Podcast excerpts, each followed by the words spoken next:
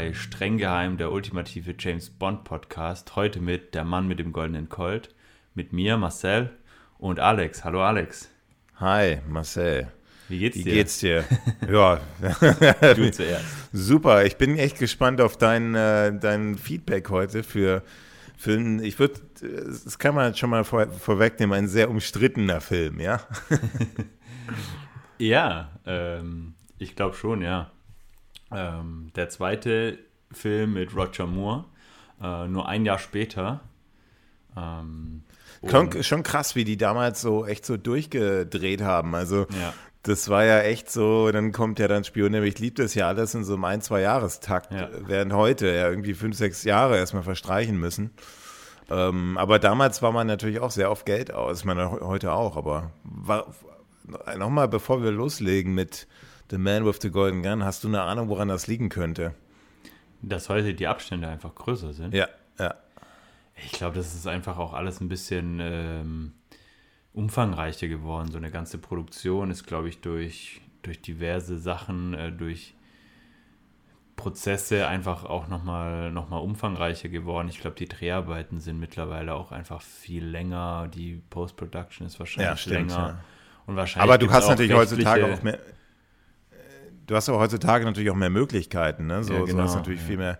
Deswegen glaube ich, könnte das ein Grund sein. Es könnte natürlich auch sein, eine, eine gewisse Bondmüdigkeit, die man vermeiden möchte. Die ist ja durchaus während der Roger Moore-Zeit, äh, unter anderem mit dem Film, den wir heute besprechen, natürlich auch gab. Das kann ein Grund natürlich sein. Wir wissen es am Ende nicht. Ja, wobei ich, also wobei ich dann finde, ist es sogar besser, wenn man nicht so viele auf einmal bringt. Also ich finde das also ich glaube, wenn jedes Jahr wirklich, oder also da, also der Mann mit dem goldenen Colt ist ja nur ein Jahr später nach Leben und Sterben lassen, dann in zwei Jahren kam dann schon wieder der Spion, der mich liebte und so weiter. Und die Pause zwischen, zwischen ähm, Connery und Moore war jetzt auch nicht so riesig. Äh, vielleicht tut auch so eine Pause einfach auch mal gut, um dann quasi sich auch so ein bisschen zu resetten. Ähm, nee, das ist ja immer so, was ich, was, ne, wenn man sich so rar macht und so und immer noch hohe Qualität, äh, ja. dann, dann kommen die Leute. Das ist ja, ähm, ich sag mal so, immer Musikbands und so weiter, ne? Ja. die dann mal so, so Rolling Stones und so ja. oder ACDC immer so fünf Jahre Pause machen ja. und dann alle Stadien natürlich ausverkaufen. Gut, ähm, ja, dann äh, würde ich sagen, legen wir los ne? mit der Besprechung zu Der Mann mit dem goldenen Colt. Ähm, ja, wer den letzten Podcast, Podcast gehört hat, Leben und Sterben lassen, haben wir ja schon ein bisschen was über unseren neuen James Bond Roger Moore erzählt. Und der hat äh, auch gleich für mehrere Filme unterschrieben, ja. Also ich, ich meine mich das zu erinnern, das waren drei Filme, die er unterschrieben hat. Und ähm, für den nächsten Film, das war der Mann mit dem goldenen Colt, da ging auch die Produktion schon gleich während der Dreharbeiten noch für den, für den letzten Film, für den Live and Let, da ging schon die, Dreh, äh, die, die Produktion los für den Der Mann mit dem goldenen Colt, was auf einem Roman von äh, Ian Fleming beruht. Ähm, wie aber auch bei Leben und Sterben lassen hat man da wirklich nur Rahmenhandlungen genommen. Noch nicht mal das, hat man auch mal so einzelne Figuren genommen. Ähm, und ähm, interessanterweise auch ähm, einfach wieder die, auch denselben, äh, denselben Drehbuchautor genommen. Äh, das war ähm, Tom, ähm, Tom Mankiewicz, der ähm, allerdings während, der, während des Drehbuches an einem kreativen äh, Burnout litt und dann das Projekt verließ und dann ging wieder unser alter Richard Meilbaum ging wieder ran, ähm, sein Drehbuch zu überarbeiten. Das war äh, das Drehbuch von Tom Mankiewicz. Und das war mal umgekehrt auch in einem der letzten James Bond Filme, dass der Maibaum angefangen hat, und dann musste Mankiewicz überarbeiten. Ja, also Drehbuchschreiben ist eben nicht so leicht. Hm. Ähm, ach, äh, in, in Diamantenfieber war das, glaube ich. Und, aber im Filmtitel werden beide äh, Drehbuchautoren genannt. Ähm, ja, wie ich schon gesagt habe, der Mann mit dem goldenen Colt.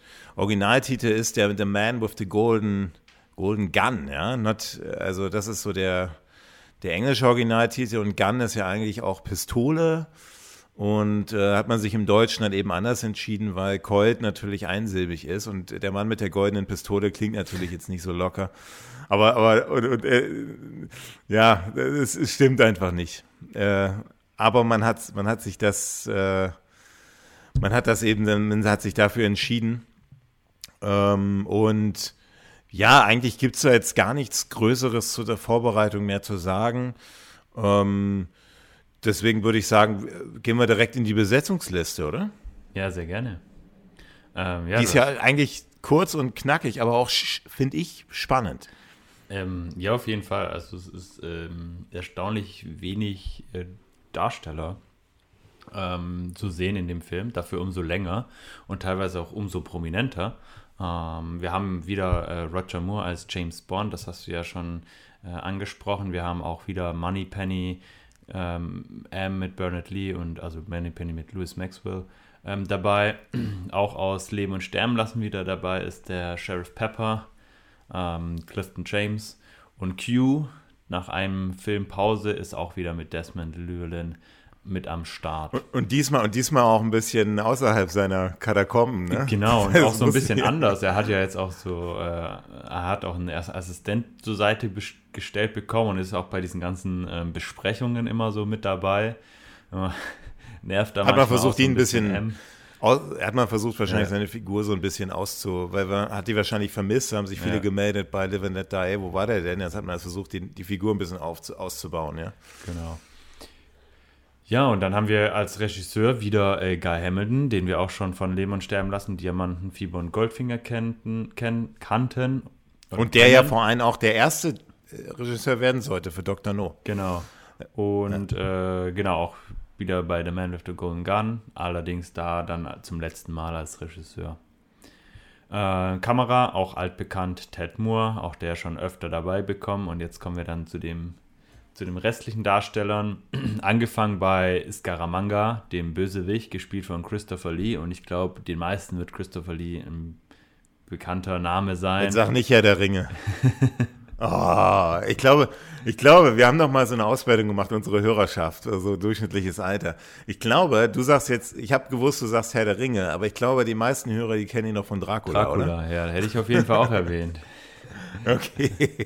Dann darfst du später auch was wegnehmen, was ich sagen möchte oder so. Also, also er ist britischer Schauspieler. Ähm, er ist gestorben leider schon 2015. Ähm, er ist ein aus weltweit bekannter. Auch, schon, auch also schon, ach, der ist 90 geworden. Ja, ich meinte jetzt, also das ist jetzt schon sieben Jahre her, so meinte ich. Ach so, okay, okay. ähm, genau, wir haben es ja schon angesprochen, also Fast bekannt 90, aus ja. Der Herr der Ringe, Dracula und aber auch Star Wars. Und er, also man kann gar nicht alles, also wir könnten jetzt einen eigenen Podcast über ihn machen. Wo war der denn, wo war der denn in Star Wars? Ähm, der war. Bei den neuen. Also ich kenne mich ehrlich gesagt bei Star Wars nicht so gut aus. Ähm, ich habe die, die nicht so gesehen, aber der war da. Ähm, ähm, der war doch nicht bei den alten, der war doch bei den neuen, bei den, muss er dabei gewesen sein, ne? Ja, ja, aber der war ja, bei den. Genau. Und ähm, was wollte ich jetzt eigentlich sagen? Genau, also Christopher Lee, auf jeden Fall kann man sich da, kann man sich da, ähm, ja, man kann sich da mal dem seine Biografie durchlesen und schauen, wo er überall mitgemacht hat. Also da findet jeder auf jeden Fall irgendwas, was er schon mal mit ihm gesehen hat.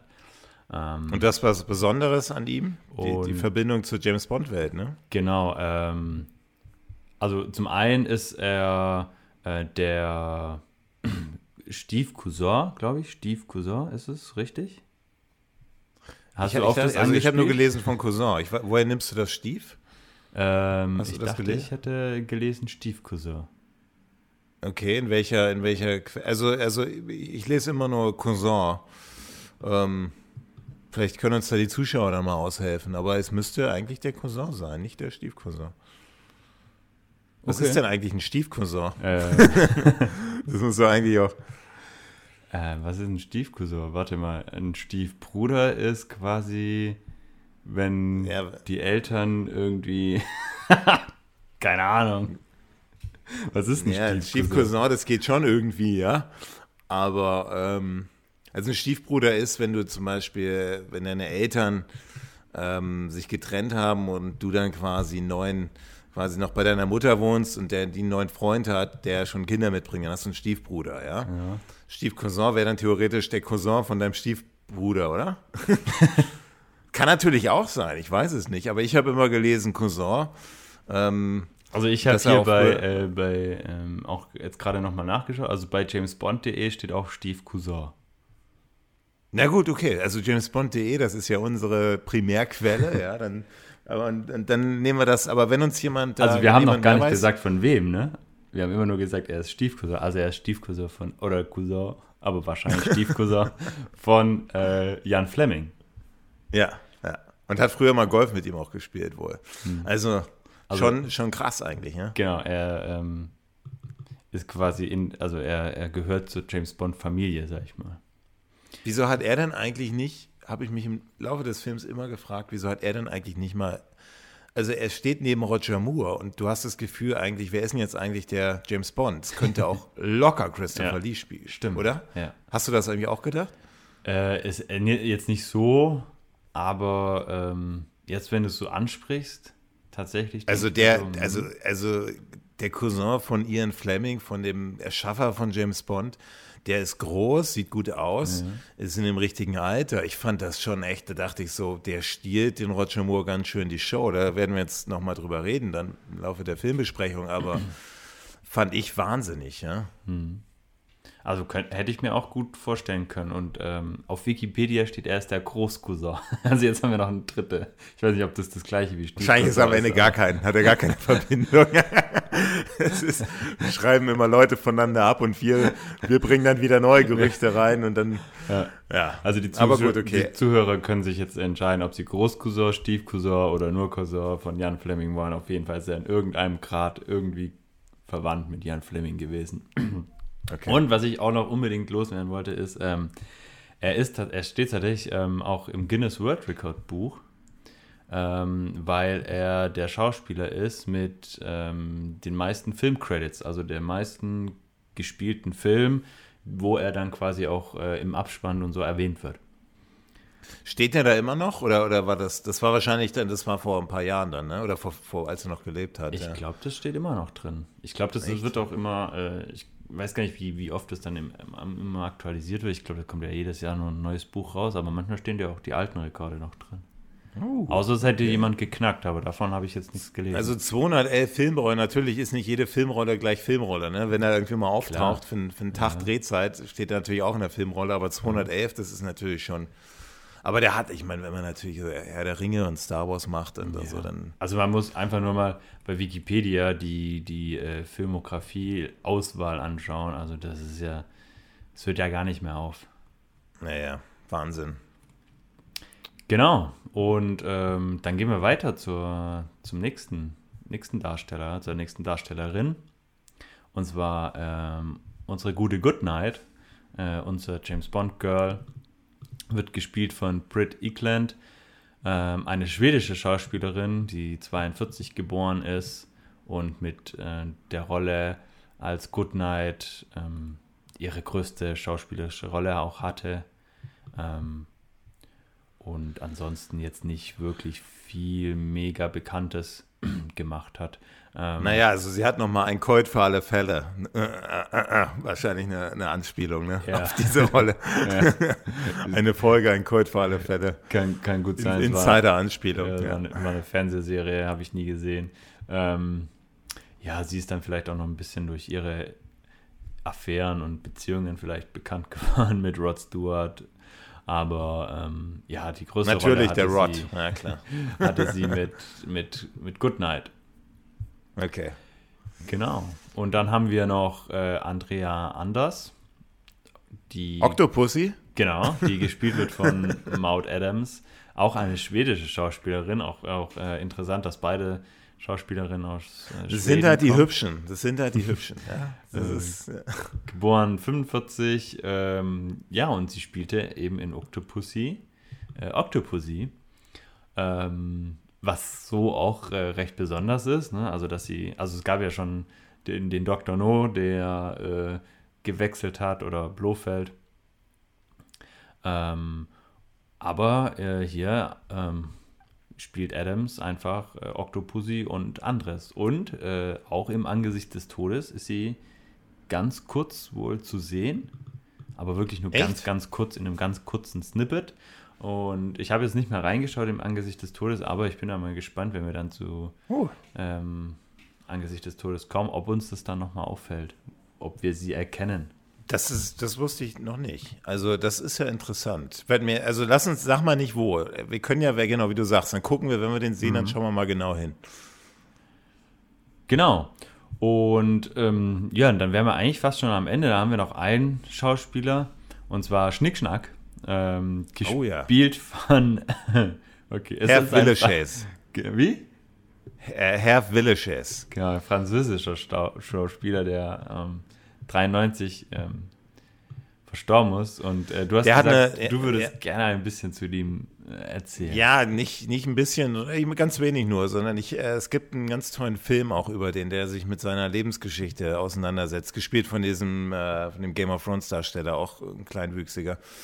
Ähm, das ist da jemand, der, der eigentlich eine ziemlich eine krasse äh, Leidens-Lebensgeschichte äh, hinter sich hatte, weil ähm, als er geboren wurde, hat er wohl so einen Vater gehabt, der hat ihn dann in so Anstalten geschickt, weil er, hat, er ist kleinwüchsig geboren und wollte, der Vater hat ihn dann so strecken lassen und so ganz komische Therapien hm. über ihn ergehen lassen und ähm, hat natürlich nicht funktioniert und so und dann hat er sich als ist er eigentlich mehr so in so hat, ist, hat er, ist, ist er Künstler geworden und ähm, hat er sich immer auch dann irgendwie sehr, hat er sich immer sehr den Drogen und Frauen hingezogen geführt. Und der Roger Moore hat eben auch immer gesagt, während der Dreharbeiten wäre wohl auch immer ein Puff gewesen und hat sich an alle, alles, alle Frauen rangemacht und so und ähm, hat sich dann, weil er irgendwie auch Schmerzen hatte durch die Kleinwüchsigkeit, irgendwie die Organe haben irgendwo hingedrückt oder sowas und hat er sich dann 93 das Leben genommen. Aber ähm, ich finde, ich finde eine ikonische Rolle und äh, ja, tragische, tragische Rolle. Äh, tragischer, tragischer Schauspieler. Aber wer, es gibt einen Film über den, ähm, der eine, äh, wie heißt der? Ich glaube, mein, mein Dinner mit Herr auf, auf Deutsch, ja. Und Peter Dinklage ist der äh, Schauspieler, der ihn da äh, spielt. Und äh, mhm. ja, kann ich jedem nur empfehlen. Wird auch ein bisschen James, kommt auch James Bond, als Spoiler-Alarm kommt auch James Bond vor in dem Film. Ja, war ja auch mehr so eigentlich seine größte Rolle, ne? Also seine, mit ja, der er ja. auch ähm, so ein bisschen bekannter geworden ist. Genau. Ähm, hat übrigens dann auch nochmal bei Ein Colt für alle Fälle mitgemacht. Klar. Ja, gut, der hat, also der äh, Herr Schillewe hat ja auch, und das zeigt dieser, diese Biografiefilm ganz gut, der hat dann noch diese, äh, diese in Amerika war das, glaube ich, sehr bekannt, diese Fantasy Island, wo man äh, sowas ein bisschen wie oh, wie ist das so Traumschiff-mäßig? Dann kommen dann irgendwelche welche Touristen auf so eine Insel und er ist dann so der Butler, von dem der die Insel besitzt, so eine, so eine paradiesische Trauminsel. Und okay.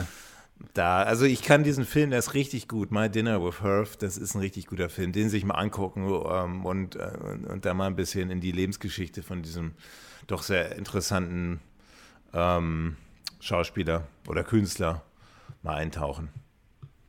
Cool, spannend. Jetzt würde ich sagen, tauchen wir aber in den Film Der Mann mit dem goldenen Colt ein.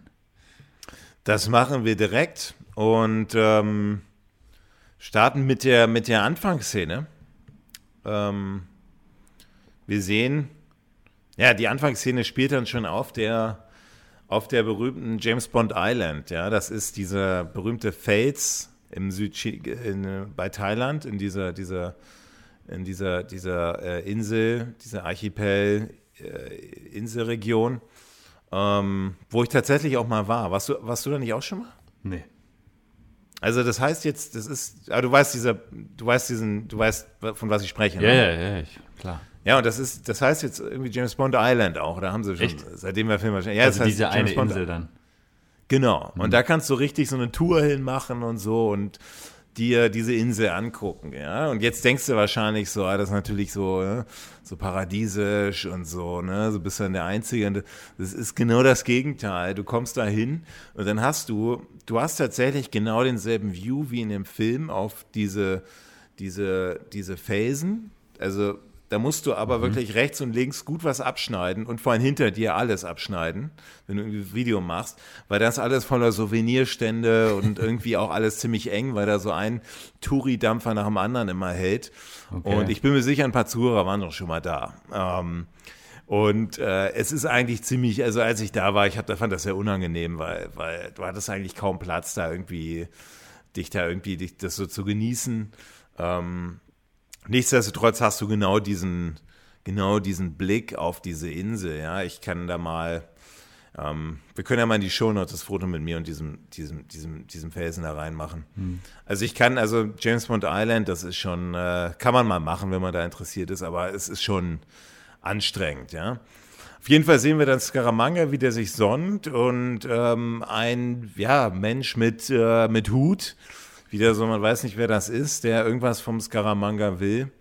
Und ja, dann kommt es zu einer zu einem, zu einem Pistolenduell zwischen den beiden. Ja, eigentlich eine sehr, sehr in, in so einer Art, ähm, was, was ist das? In so einer Art Theater, ja? Ja, wie so ein, ein bisschen wie auf dem Jahrmarkt.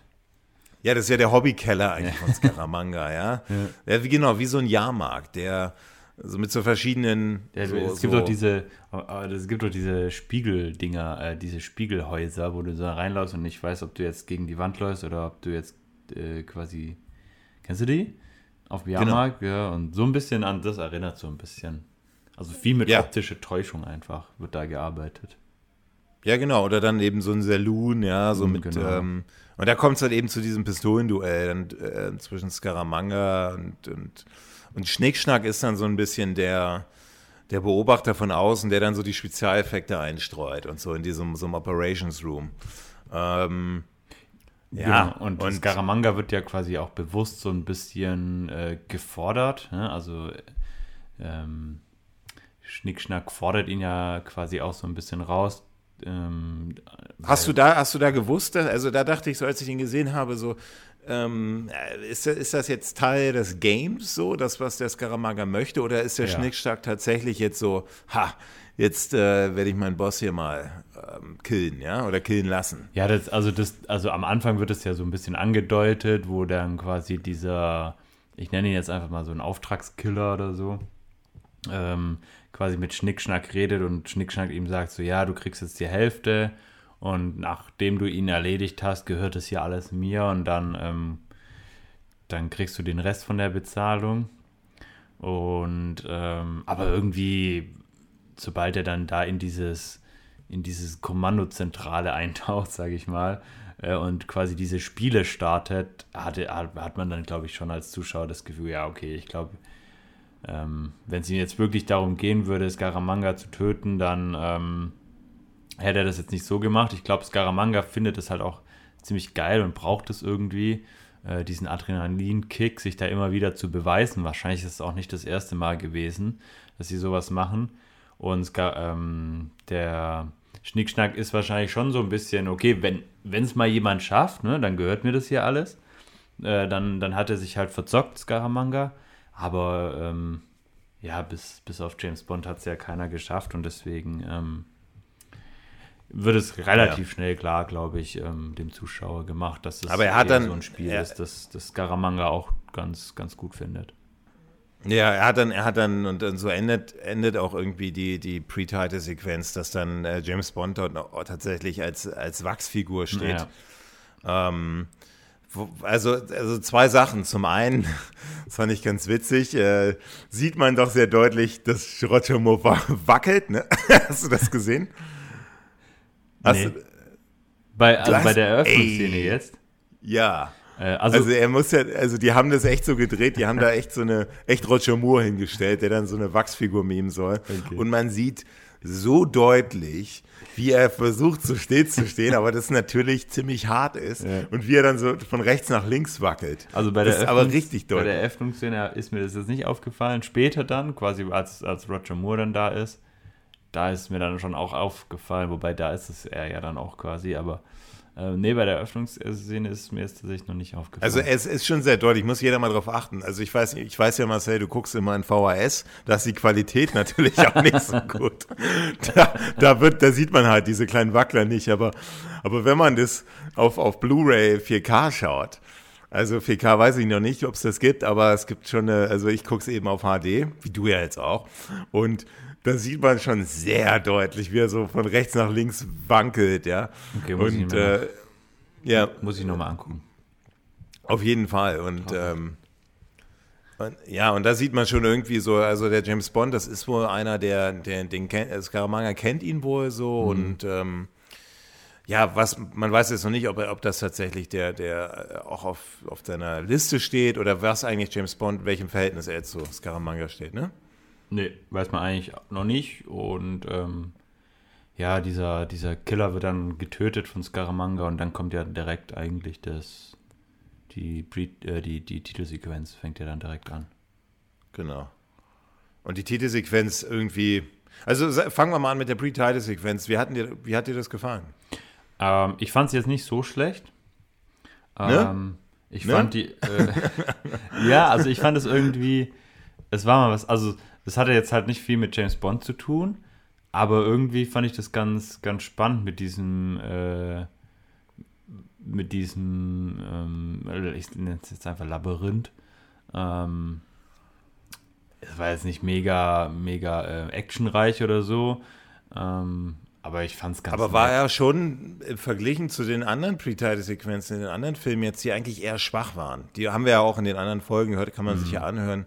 Fanden wir ja irgendwie eher schwach so im Durchschnitt. Mhm. Fand ich, das war, war, jetzt mal so eine Szene, so ein bisschen exotischer. Ja. Die, die, man hat Scaramanga eingeführt. Äh, man sieht auch Roger Moore, auch wenn als, als, äh, als Wachsfigur, als spielende Wachsfigur. Aber ich finde diese Sequenz schon, ähm, ich fand die jetzt schon eigentlich ziemlich ziemlich cool. Man sieht auch am Anfang ganz witzig ähm, eine heftige Schleichwerbung, wo er nach Tabasco, sein, sein Butler, hast du das, hast du das ja. mitbekommen? Ja, und, und, vor allem so sinnlos, ne? Ja, ja. Also er bringt ihm einfach Tabasco, stellt es hin und er läuft weg. Ja. Habe ich mich nämlich also auch tatsächlich gefragt, so warum bringt er das dem dann überhaupt? Naja. Ja, ist eine Schleich, äh, äh, frühe, frühe Form der Schleichwerbung. Aber, aber schon krass, ja, wie man so direkt so ein so als ob er irgendwie äh, Cola, irgendwie so Danny Craig dann irgendwie so deutlich aussprechen würde. Also so eine, ja. Also ich fand die Szene, ich fand die, ich fand die schon sehr ordentlich. Ähm, ja, hat auf jeden Fall, also äh, sie war nicht so ernst, finde ich, aber sie hat auf jeden Fall Spaß gemacht, weil man auch so ein bisschen im Unklaren war, okay, was passiert da jetzt? Und ähm, es waren einfach viele neue Elemente dabei mit diesem Labyrinth und so, fand ich eigentlich ganz nett und dann halt ähm, noch noch Schnickschnack, dessen Rolle ich eigentlich grandios finde. Ähm, also der hat er wirklich sensationell gemacht. Ähm, und Scaramanga, ja, hast du ja schon angesprochen, also Christopher Lee und so, also wirklich ähm, top. Top-Besetzung, ne? Macht ja. echt Roger Moore auch echt, und das ist ja auch so gewollt, ne? Vom Drehbuch her, einfach, dass er so ein Gegenpart zu James Bond darstellt. Und ich finde, haben die den ähm, da kann man jetzt nicht so einen kleinen Dicken hinsetzen oder so, so, so ein Blofeld, sondern da muss es ein ebenbürtiger, auch körperlich ebenbürtiger Darsteller sein.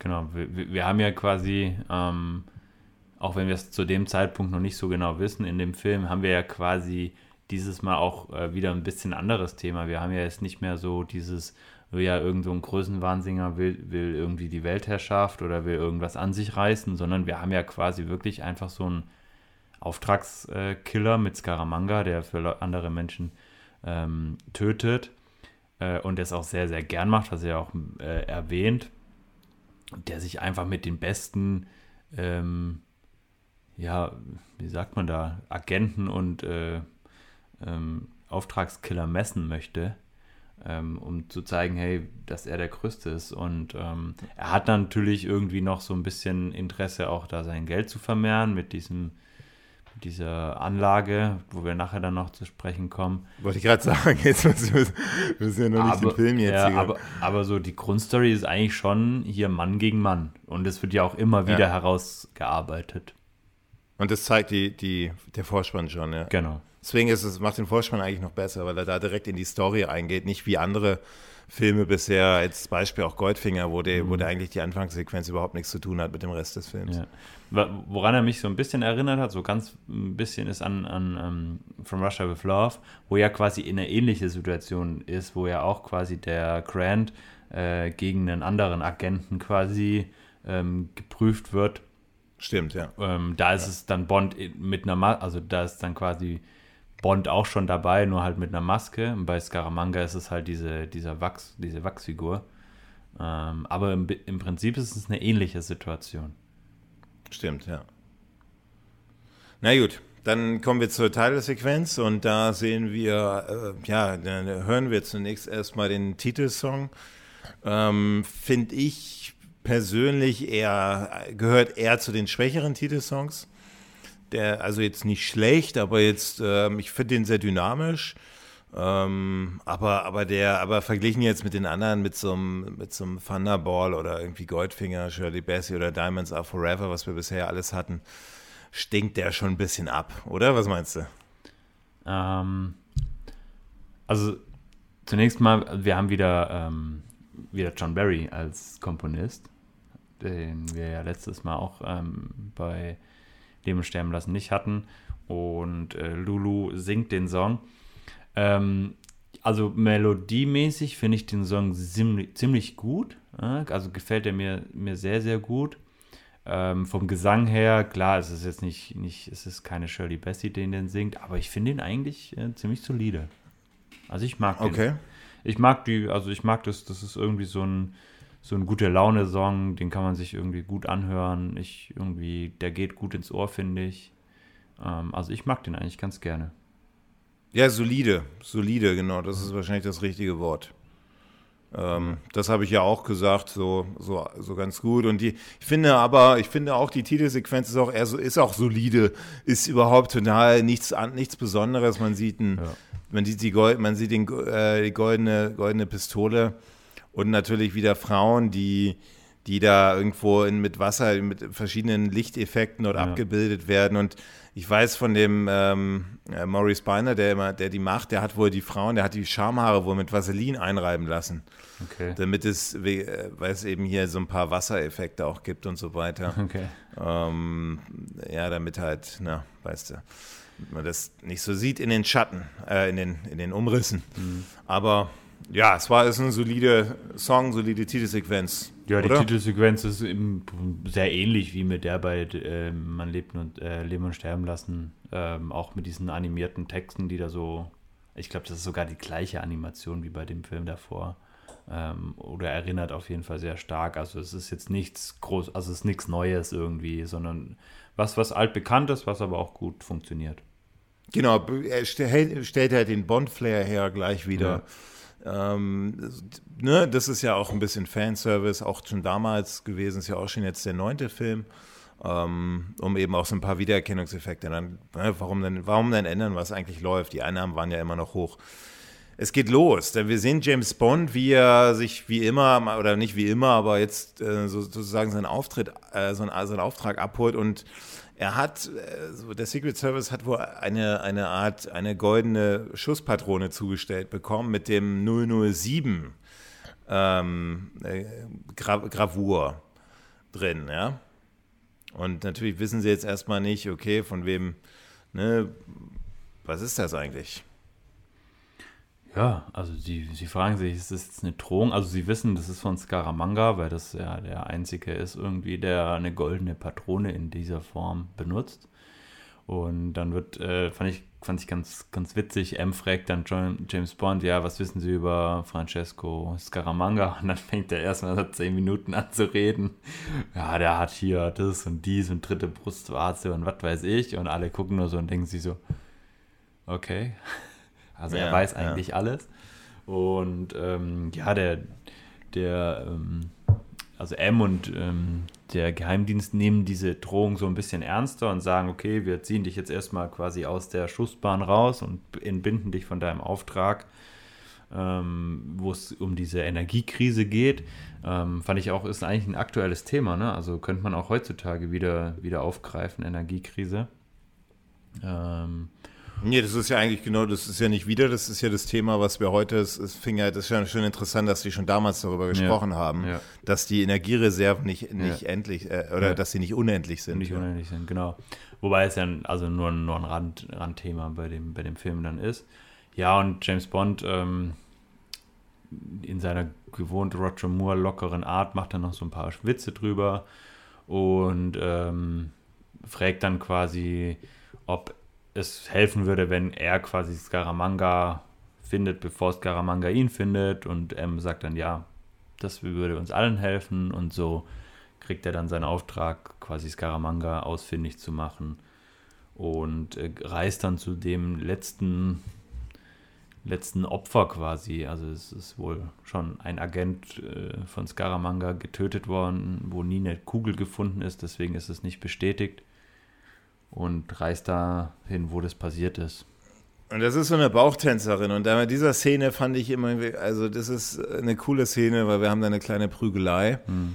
Und ähm, wir sehen dann in der Prügelei, wenn James Bond halt, also seine Idee ist einfach, er holt sich die, die er versucht diese Schusspatrone, die nicht gefunden wurde, versucht er zu finden und dann ne, die Herkunft zu klären.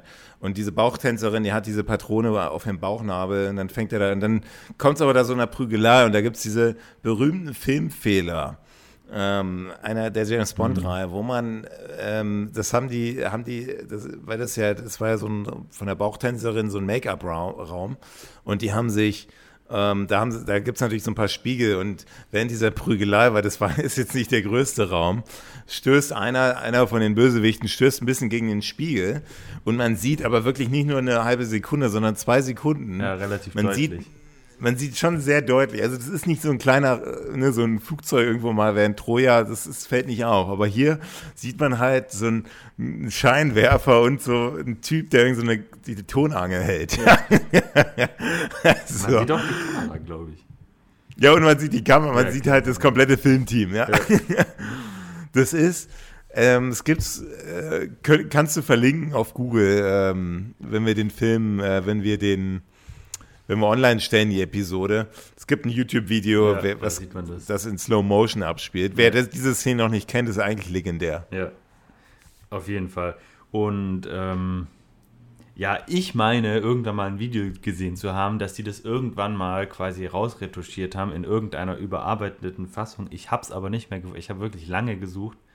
Aber falls irgendjemand da draußen diese, dieses, dieses gleiche Wissen wie ich meine zu haben hat, ähm, ähm, und dieses Video auch gesehen hat, kann er sich ja auch melden, weil ich dachte eigentlich wirklich, dass es mal äh, irgendwo rausretuschiert worden ist bei irgendeiner überarbeiteten DVD, Blu-ray Edition, ähm, aber ich habe es einfach nicht mehr gefunden.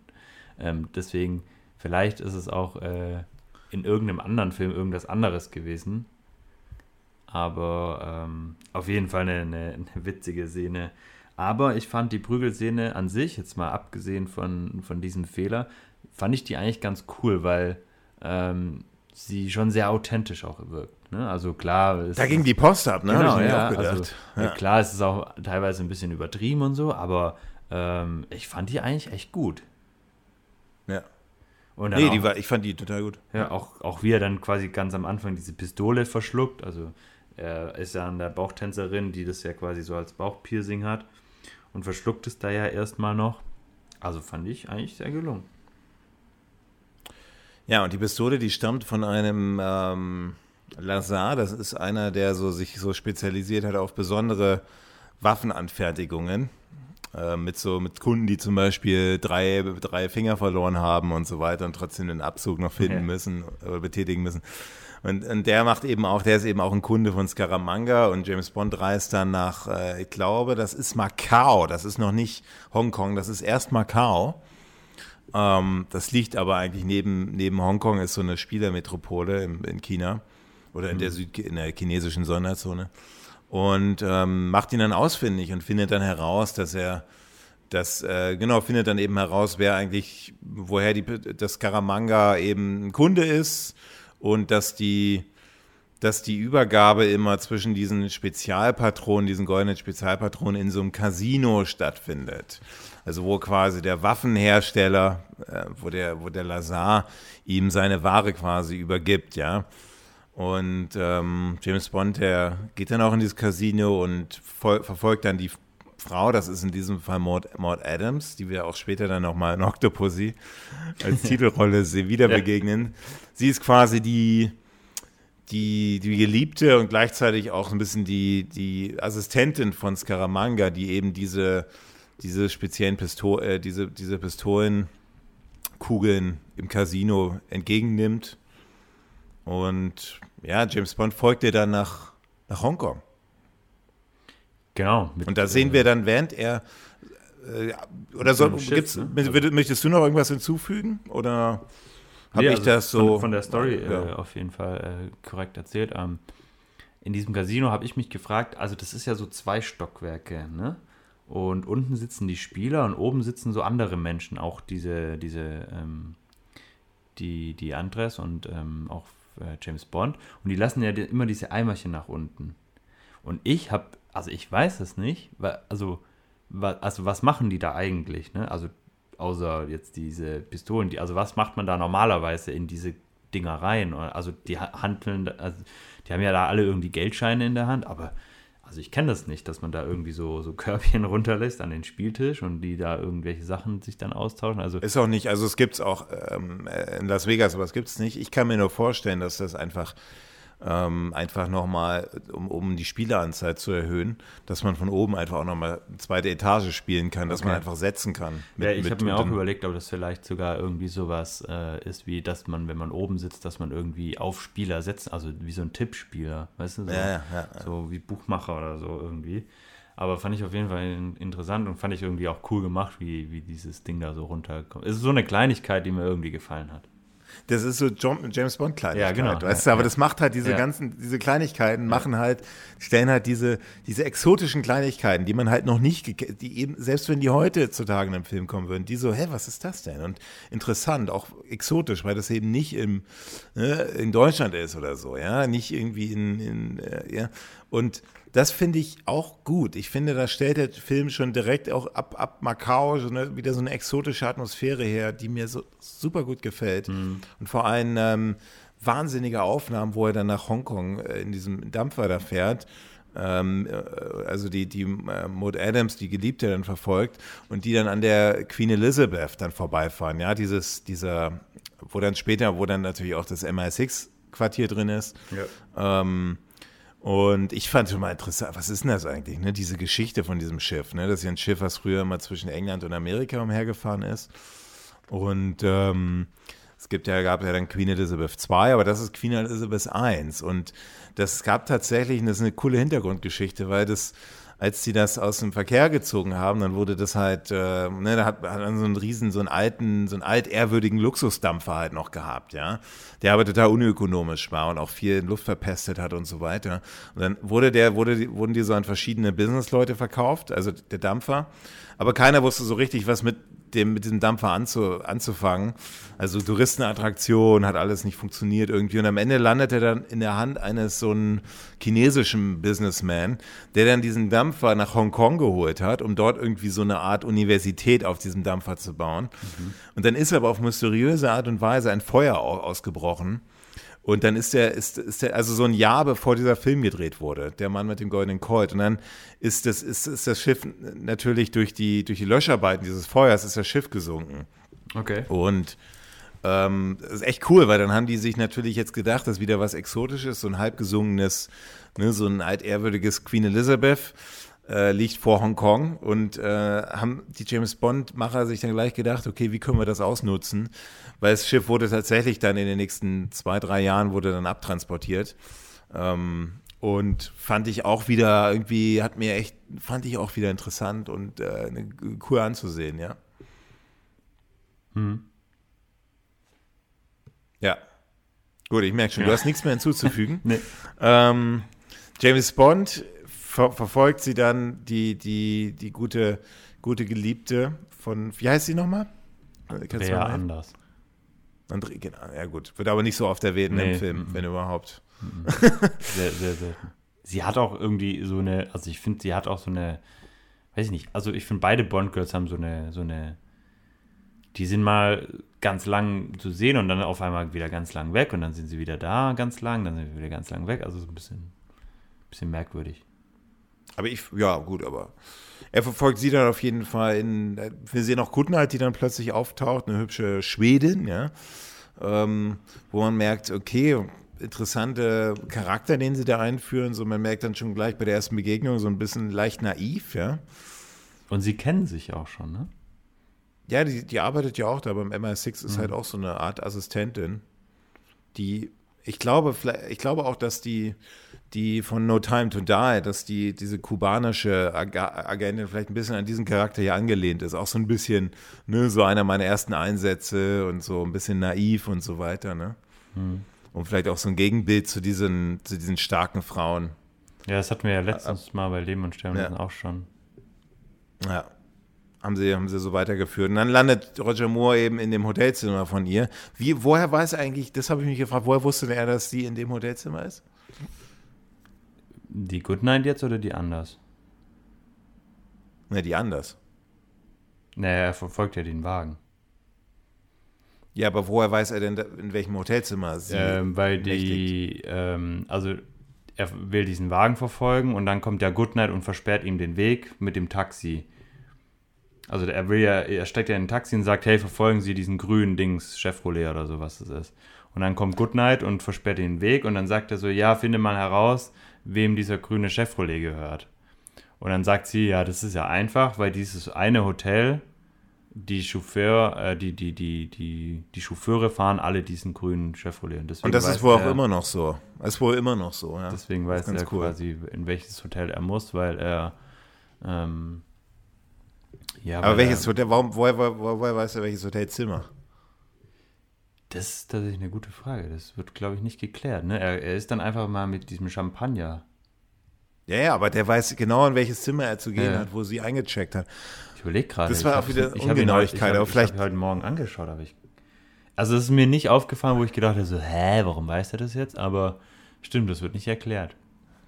Ja, wieder so eine kleine Ungenauigkeit mhm. vielleicht. Ähm, ja, ja und dann, James Bond, der weiß das einfach. Ja, wer weiß es einfach. Ja, und dann kommt es eben auch zum Zusammentreffen zwischen äh, Anders, Andrea Anders und, und ihm und ja, er sagt, er, er, er hat eigentlich ähm, wirklich, er will einfach wissen, wo ist Scaramanga, ja, und mhm. ähm, er findet halt auch heraus, die ist eben die, wie ich schon erwähnt hatte, die, die so für ihn so ein bisschen die Assistenttätigkeiten übernimmt, ja. Also für Scaramanga jetzt. Genau. Genau, ja. Äh, also so, sowohl seine Geliebte als auch seine, seine Assistentin, ja. So, wir sind jetzt eine halbe Stunde in dem Film drin. Was meinst du? Wie ist denn dein Zwischenfazit? Ähm, ich finde, er fängt ganz ordentlich an. Und ähm,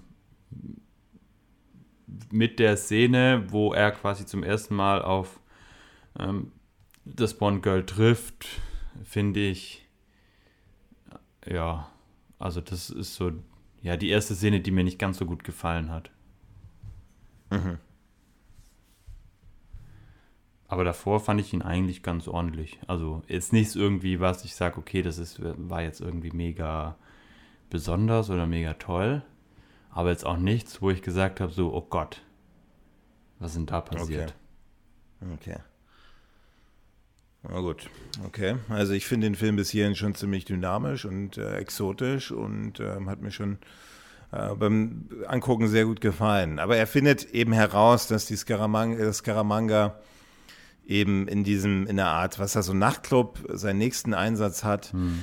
Ähm, Bottoms up. Oder, oder da ist und ähm, ja, James Bond geht dann zu diesem besagten Nachtclub und wird dann, ja, dann kommt es auch tatsächlich zu diesem Vorfall, dass einer, dass da zwei, dass da zwei, zwei Leute den, den Nachtclub verlassen und einer wird erschossen, stellt sich dann heraus, das ist eine Art Sozi ähm, ähm, äh, Solartechniker, der irgendwie ja. geflüchtet ist und der wirklich, der so eine, so eine spezielle Technik entwickelt hat, wie man eben eine Energiekrise überwinden kann über Solartechnik und so weiter. Das, und in dem Moment treffen quasi James Bonds erster Auftrag, von dem er ja quasi entbunden worden ist, äh, wieder mit dem Auftrag quasi zusammen, ähm, genau. den er aktuell verfolgt, also Scaramanga zu finden. Und man sieht eben, Scaramanga bringt diesen Wissenschaftler oder Forscher oder wie was genau da ist, ähm, um Firmenbesitzer, ähm, um eben an dieses eine elektronische, also die nennen das Solex, äh, Gerät zu kommen, das quasi die Energie von der Sonne umwandeln kann. Genau. Und die, ja, dann wird er, wird er gefangen genommen. Ähm, ähm, von dem, von der, von diesem Begleiter und dann stellt sich heraus, der, also wird er erst, also einer, der sich als Polizist quasi tarnt und ähm, stellt sich heraus, das ist auch einer vom, vom, äh, vom chinesischen Geheimdienst und der, ähm, äh, das fand ich echt eine, einer der coolsten Szenen eigentlich, die wie, wie die dann in die Queen Elizabeth, von dem wir gesprochen haben, äh, wo die dann da reinfahren, dann stellt sich das als eigentlich ein das Hauptquartier von, oder ein temporäres ja. Hauptquartier vom MI6 heraus. Ja. Und das fand ich so einfach so, so, so, geil, weil das Schiff ja so quer ja. liegt, ja, in dem Wasser, dass dann auch tatsächlich auch so die Bar und so ist einfach alles, alles schief, ja, in dem Schiff. Und ich fand dieses Set-Design fand ich grandios. Ich fand das, das eine super Idee. Cool, ja, auf jeden Fall. Äh, und das fand ich auch sehr lustig und äh, sehr, sehr gut umgesetzt, weil alles so ein bisschen, äh, ja, das eine ist nach links, das andere nach rechts geneigt und irgendwie ist alles ich glaube, äh, James Bond sagt auch irgendwie sowas wie, ja, da wird man ja seekrank oder so. Ähm, also es ist alles krumm und schief und äh, die Türen sind irgendwie nach unten, nach oben. Also es ist ganz, ganz verwirr. Ähm, und man muss sich da echt gut konzentrieren beim Zugucken, dass man auch selber nicht irgendwie verwirrt wird. Äh, die Art und Weise, wie er Bond dahin bringt, fand ich irgendwie so ein bisschen unlogisch, weil, also er ihn ja, ja quasi festnimmt ja, und eigentlich ja ganz genau weiß, wer er ist und dann selbst, also irgendwie, er sagt dann zwar, er musste ihn vor der Polizei irgendwie in Schutz bringen, aber irgendwie war das irgendwie so, hä, also das hätte man doch auch irgendwie, der hätte ihn doch auch einfach sagen können, hey, kommen Sie mit, sagen Sie nichts, aber kommen Sie jetzt mal mit hier, ich bin einer von euch. Also es war irgendwie merkwürdig, fand ich, und irgendwie auch nicht so passend. Ähm, genau, aber sie landen dann eben auf der Queen Elizabeth. Ja, und das stellt sich dann tatsächlich heraus. Ähm, ähm, wie war nochmal die Verbindung, da musst du mir jetzt nochmal helfen, zu diesem Geschäftsmann, Hyatt oder wie er hieß. Wie, also dann haben wir ja in den nächsten, spielt ja eine, im mittleren Teil des Films eine sehr substanzielle mhm. Rolle, dieser Geschäftsmann, der, mhm. der Scaramanga angeheuert hat. Mhm. Ähm, also es gibt ja einmal den, der jetzt gerade getötet worden ist und das war ja dieser, die, die, die, das Solex da quasi entwickelt hat. Das heißt Solex, ne? Solex haben die es Ja, genau. Ja. Ähm, und das wurde ja dann von ähm, Schnickschnack entwendet. Und ähm, James Bond und eben dieser äh, andere Agent stehen dann vor M und M lässt erstmal hier, also lässt einfach mal die beiden richtig dumm dastehen, weil die ja den Auftrag komplett versaut haben äh, und mit leeren Händen kommt. Und ähm, also finde ich eine grandiose Szene, wie, wie M da die beiden zu Sau macht und die da äh, ganz, ganz kleinmündig nur noch dastehen. Und ähm, dann überlegen sie, hey, okay, wer hätte denn überhaupt ein Interesse und das finanzielle, die, die finanzielle Kraft quasi Scaramanga zu organisieren, um diesen Wissenschaftler umzubringen. Und Stimmt, dann kommen sie das, eben ja, auf diesen Firmenchef. Ähm, und ähm, ja. ja. der wohnt in diesem coolen, der wohnt in diesem coolen, da wird Roger Moore natürlich hin und der wohnt in diesem coolen, äh, so diesem klassischen Hongkong, Hongkong äh, Anwesen, ja, so, so sehr, sehr asiatisch angehaucht alles, so ein kleiner Tempel mit so ganz kleinen Tempelanlagen. Und da kommt es zu dieser grandiosen Szene. Also ich fand einfach, das ist so richtig Roger Moore at his best, ja, wie er dann wie auch bei Diamantenfieber, äh, wo, wo Sean Connery diese Treppen runterläuft und dann diese Frau in dem Pool ist wahrscheinlich auch eine Anspielung darauf gewesen. Jetzt passiert es halt in dem Tempel. Roger Moore kommt herunter und sieht diese, die, die irgendwie Geliebte von dem Geschäftsmann wahrscheinlich, sieht, sieht, sieht die nackt im Pool und Sean Connery lässt dann ein paar coole Sprüche ab und äh, Roger Moore und ähm, möchte sie dann, möchte sie dann, ne, sie dann so, dann kommt, sie dann so, ja, dann komm doch herein, wenn du, ne? Yeah. Und er zieht sich dann aus und äh, natürlich, äh, um seine ne, künstliche dritte Brustwarze zu zeigen, weil er natürlich genau. weiß, jetzt kommt gleich, jetzt wird er gleich, äh, gleich aufgegriffen. Und weil der Geschäftsmann, ja, zumindest sagt er das am Anfang, Scaramanga noch nie, nie gesehen hat, hm. ähm, denkt er jetzt, ja, Roger Moore wäre jetzt, also James Bond wäre jetzt Scaramanga und lädt ihn dann auch zum Essen ein. Ja, aber fand ich eine, eine, eine, eine coole, witzige Szene, hat mir echt gut gefallen. Okay, ja, also genau, also hast eigentlich alles, alles gesagt. Ja, nö. Und ja. man weiß man erkennt dann aber in der nächsten Szene, dass es eben nicht Scaramanga, dass, dass genau, der Geschäftsmann jetzt weiß, dass, wer das ist. Genau, der ist da. Und James Bond kommt dann auch an dem Abend zurück, auch mit Anzug und so. Und dann Ja, dann gibt es eben, äh, ja, wie er dann da, wie er dann da in dieses, in diese Tintenanlage reingeht und dann von so zwei Sumo, Sumo-Ringern angegriffen wird. Ich finde, da gab es auch einen kleinen Logikfehler, weil wir sind ja in Hongkong mhm. und Sumo-Ringer ist ja mehr so Japan. Das hatten wir ja auch mit Man lebt nur zweimal, mhm. ja.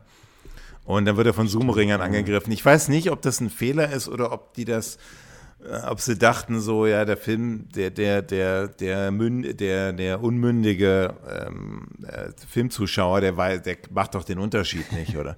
Ich also habe keine hab Ahnung, aber das. Also, ja, gut.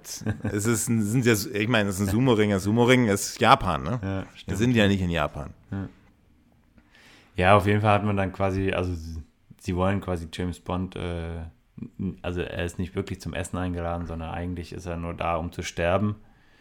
Und äh, da ist dann auch wieder Schnickschnack mit so einem Dreizack, der dann schlussendlich ähm, James Bond auch überwindet und ihn eigentlich aufspießen will, also sehr barbarisch.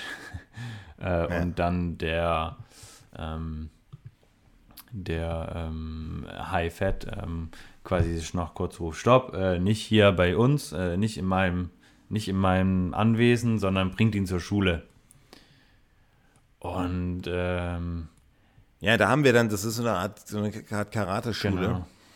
Und da wird dann auch, das gibt es dann erstmal so einen Fight und einer wird, wird äh, getötet, wo man jetzt merkt, okay, ui, die nehmen das hier echt ernst, so die Jungs hier, ne? Und dann mhm. wird natürlich Roger Moore, also Karate ist ja auch, und das muss man, da muss man den Film natürlich auch von der Zeit nehmen, das war 73, das war so Anfang der 70er, da war gerade so diese Karate-Filme, so Bruce Lee, das war total angesagt, vor allem auch so Amerika und so, so der Mann mit der Todeskralle und die wurden ja auch alle in Hongkong gedreht. Und da hat man jetzt auch versucht, ein bisschen auf diese, diese Karate, auf diesen Karate so was man später mit Moonraker und Star Wars eben gemacht hat, jetzt springen wir mal auf diesen Karate-Train halt auf, ja. Und äh, ja, man sieht jetzt halt dann James Bond, wie er halt, ne, er ist natürlich jetzt, Roger Moore ist jetzt auch nicht so unbedingt muskul so super muskulös. Und der löst es dann halt anders, ja. ja. Wie er sich mit den, fand ich auch, fand ich eine sehr gelungene Szene, oder? Was meinst du, wie er, würde sich verbeugen und der äh, ja, dagegen quasi davor.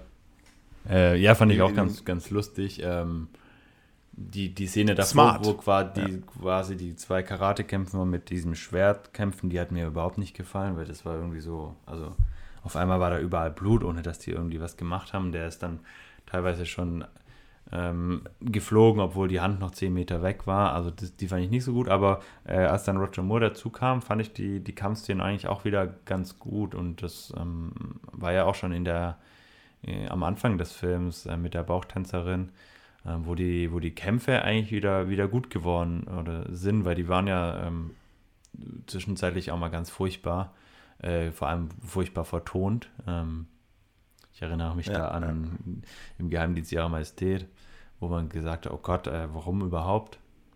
Äh, aber das haben sie dann wieder, wieder gut hingekriegt.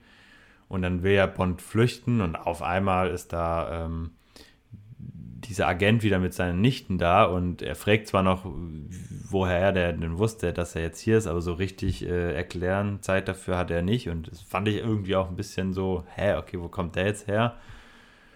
Und dann verprügeln quasi die, ähm, die Nichten von diesem Agenten die ganzen. Ja, wo kam er her, habe ich mir auch gefragt. Also ja. er springt ja zufällig raus, dann genau. kommt er, so als ob die darauf, äh, vor allem, als ob die wussten, genau, dass wo er ist. ist. Ja, also Klar, vielleicht haben sie ihn realistisch.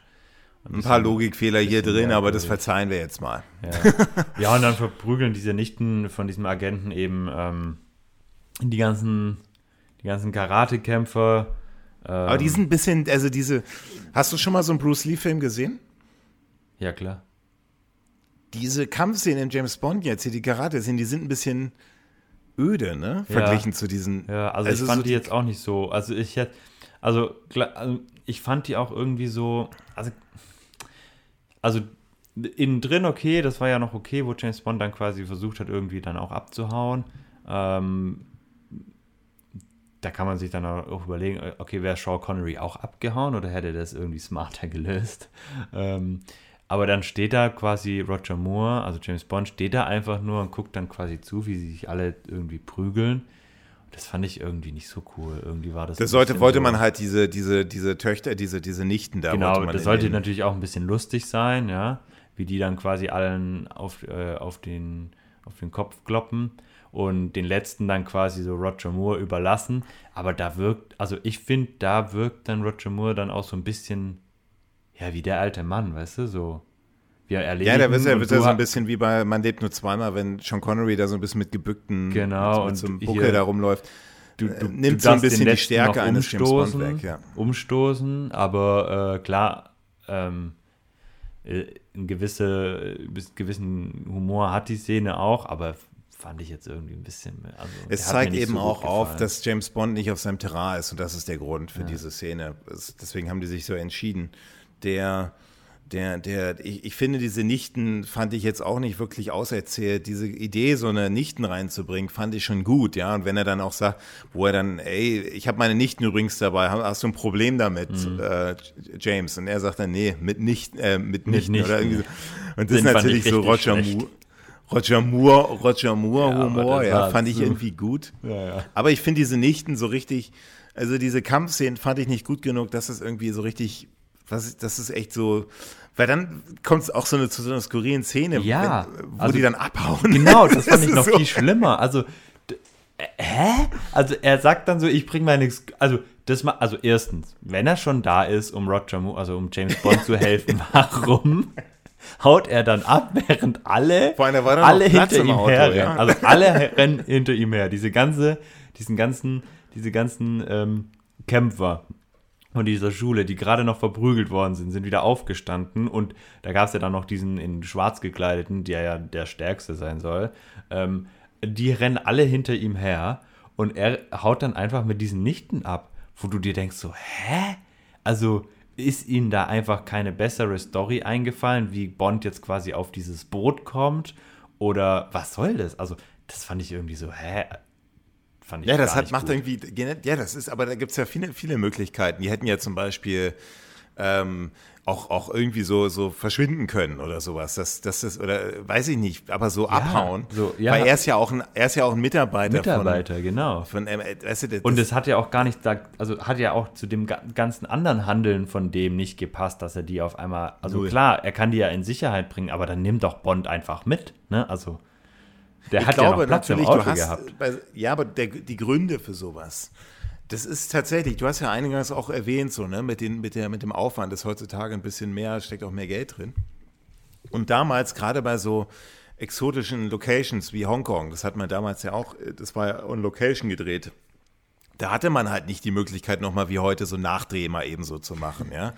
Und dann haben die wahrscheinlich, wenn die äh, so mit den, äh, ne, das Drehbuch war vielleicht auch noch nicht ganz so fertig, ne, wenn uns, war ja auch, gab es Probleme, ist ja nie bei einem Film, in einem frühen Film vor allem nie so richtig ganz fertig, dass sogar, es gibt ja Filme, wo noch am selben Tag ein Drehbuch umgeschrieben wurde ja, oder geschrieben wurde, auch bei, später bei einem Pierce Brosnan Film, da passiert es auch, dass wirklich am selben Tag, ich glaube, die Welt ist nicht genug, am selben Tag, wo die drehen, das Drehbuch noch umgeschrieben wurde.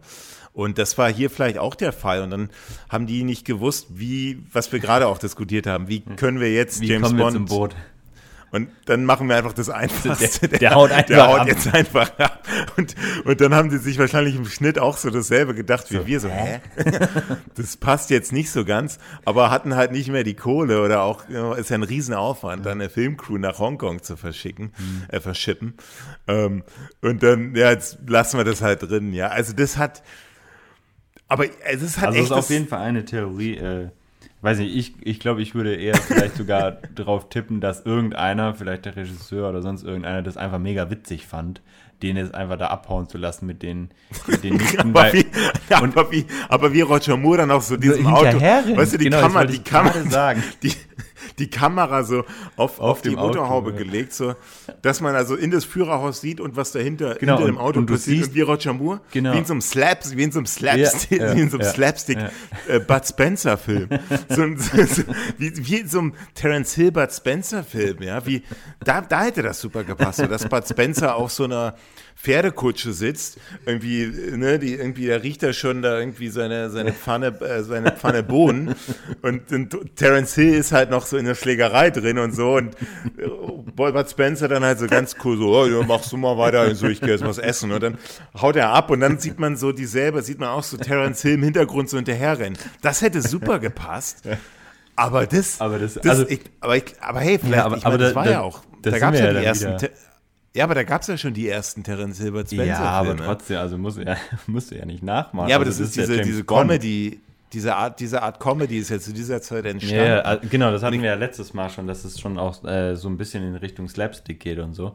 Ähm, aber hier bei halt diesem Film noch viel mehr. Ja. Ne? Also von, ja, ja. im Leben und Sterben lassen war das schon teilweise sehr, sehr stark und für, für mich auch äh, zu übertrieben. Und bei Der Mann mit dem goldenen Colt haben wir das, kommen wir später auch nochmal bei ein, zwei Szenen dazu, haben wir das ja nochmal äh, auch teilweise deutlich verstärkt. Aber das war irgendwie von vorne bis hinten, also sobald der James Bond da aus diesem Ding abhaut, ist irgendwie so, also erstens fand ich schon mal komisch, dass er diese überhaupt, also er, er lädt quasi Roger Moore, also James Bond, zum Essen ein, um ihn quasi zu töten, weil er weiß, er ist nicht Scaramanga. Dann sagt er aber, was total keinen Sinn macht, ja, aber nicht in meinem Haus.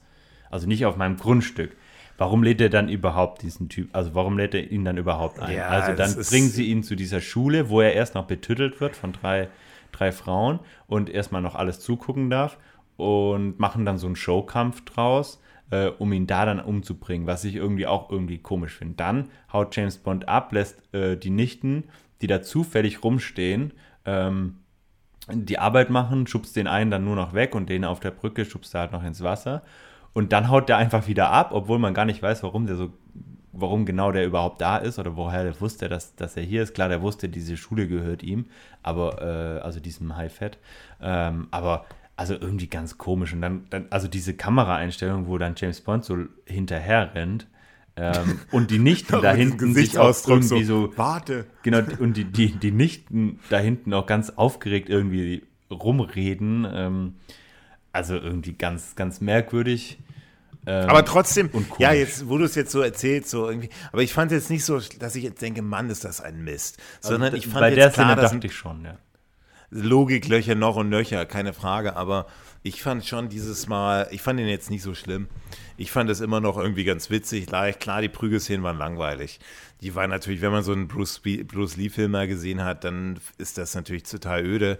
Aber jetzt haben wir halt so ein bisschen, da haben wir halt diese, diese Verfolgungsjagd dann auf diesen, ähm, auf, die, auf einen dieser, dieser, dieser, dieser Motorboote da hm. Wir treffen dann, fand ich jetzt auch ganz gut, wir sehen dann auch Sergeant Pepper wieder, wie er da irgendwie hm. diesmal im Urlaub ist. Ja. ja. Aus, aus, der war ja das letzte Mal in New Orleans und jetzt ist er mit seiner Frau im Urlaub und wird dann quasi ähm, da gibt es dann diese Souvenirverkäufer, die dann da immer, äh, die dann aber diese, diese kleinen Kinder, die dann da diese, diese Holzelefanten ja, verkaufen. verkaufen ja. Und äh, ja, ich fand es schon eine ganz, fand ich schon, fand, wollten sie ein bisschen Leichtigkeit mit diesem Charakter wieder reinbringen. Ähm, mhm. äh, wo er dann von diesem Elefanten dann angestuppt wird und dann ins Wasser geschmissen wird. Ja, ähm, also ja wo dann da, ich fand diese eine Szene noch einen Punkt, diese eine Szene, ähm, wo dieses Kind, wo James Bond dann, ähm, wo der wo Motor ausfällt und dann das ja. Kind dann ihm versucht, diese, und dann, ich gebe dir 20.000 Baht, wenn du diesen Motor reparierst und das Kind dann ja so, war ein so ein, ein, ein Schalter da betätigt und jetzt 20.000 Bart ja. und James Bond ihn dann einfach wieder runter, runterschmeißt. Äh, dann was sagt er, ich muss wechseln oder so. Ja, und das fand Geld ich schon. Äh, und das ist so eine. aber fand ich Roger Moore fand ich irgendwie, ich fand das gut. Ja, warum denn nicht? Ich meine, warum so ein Sean Connery wäre doch auch nicht so schlimm gewesen. Hätte er vielleicht auch gemacht. Ich fand aber so dieses. Also das, das fand ich auch ganz, diese, das so kleine Szenen, die so ein bisschen Leichtigkeit und Witz reinbringen. Ja. Man muss doch nicht immer alles so super ernst und super düster und super actionreich. Ich finde diese leichten Szenen, die dann immer den Film so ein bisschen, so kleine Lacher reinbringen, das machen doch eigentlich so, ich finde das, ich fand das sehr gelungen, ja. Also das mit dem, mit diesem Jungen, der dann, äh, also von James Bond erstmal gar nicht beachtet wird und dann quasi den Preis von, von 100, von 100 ähm, von 100, äh, was auch immer, Geld äh, auf irgendwie nur noch 20 Bart, oder so die, Bart ähm, runterhandelt.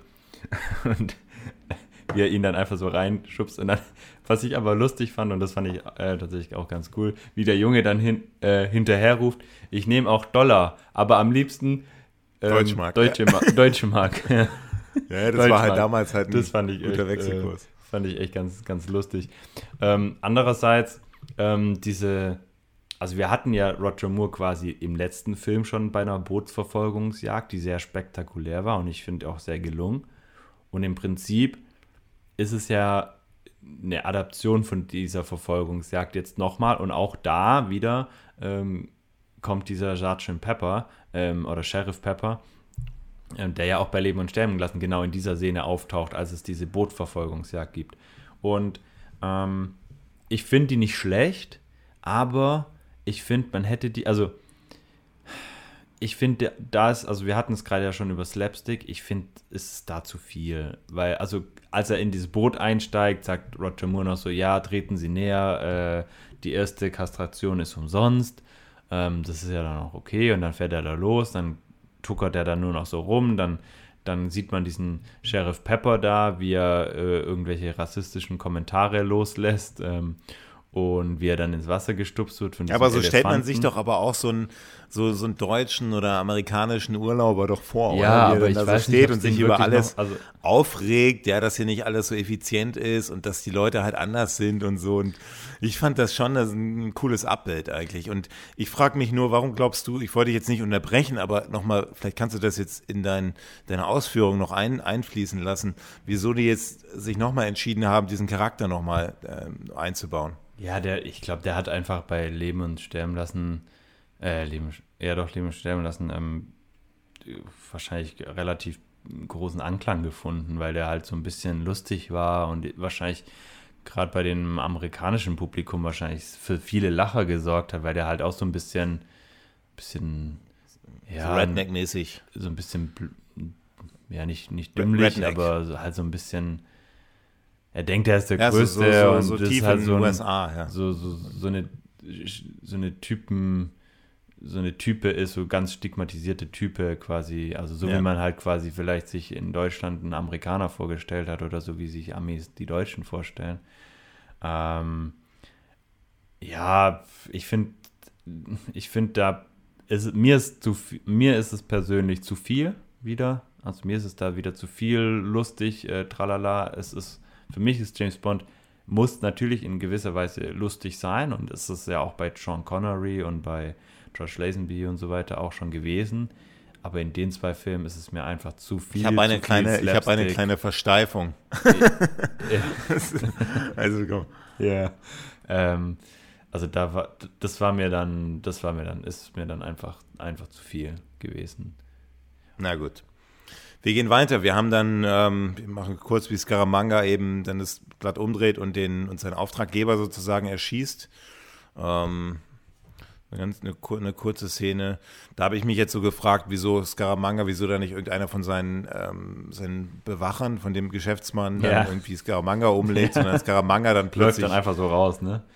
Ja, ja, da, kommt ja noch so einer und fragt, was ist los? Und der sagt nur, ich bin jetzt hier der Chef und dann geht er einfach. Ja, jetzt, ja, jetzt komm, also lassen wir das jetzt mal hingestellt. Und dann kommt es nochmal zu einer Szene und ich finde, fand ich äh, wiederum sehr gelungen, ja. Ich finde diese, diese Bade, das ist eine, eine Bedroom-Scene, also eine, eine, eine Schlafzimmerszene, wo Roger Moore, weil er hat ja jetzt eigentlich zwei Bond-Girls, das ist einmal die Good Night und dann nochmal die Geliebte von Scaramanga, die auch irgendwie aussteigen will, aber weiß natürlich genau, Scaramanga wird sie umbringen, wenn sie da wenn sie abhaut.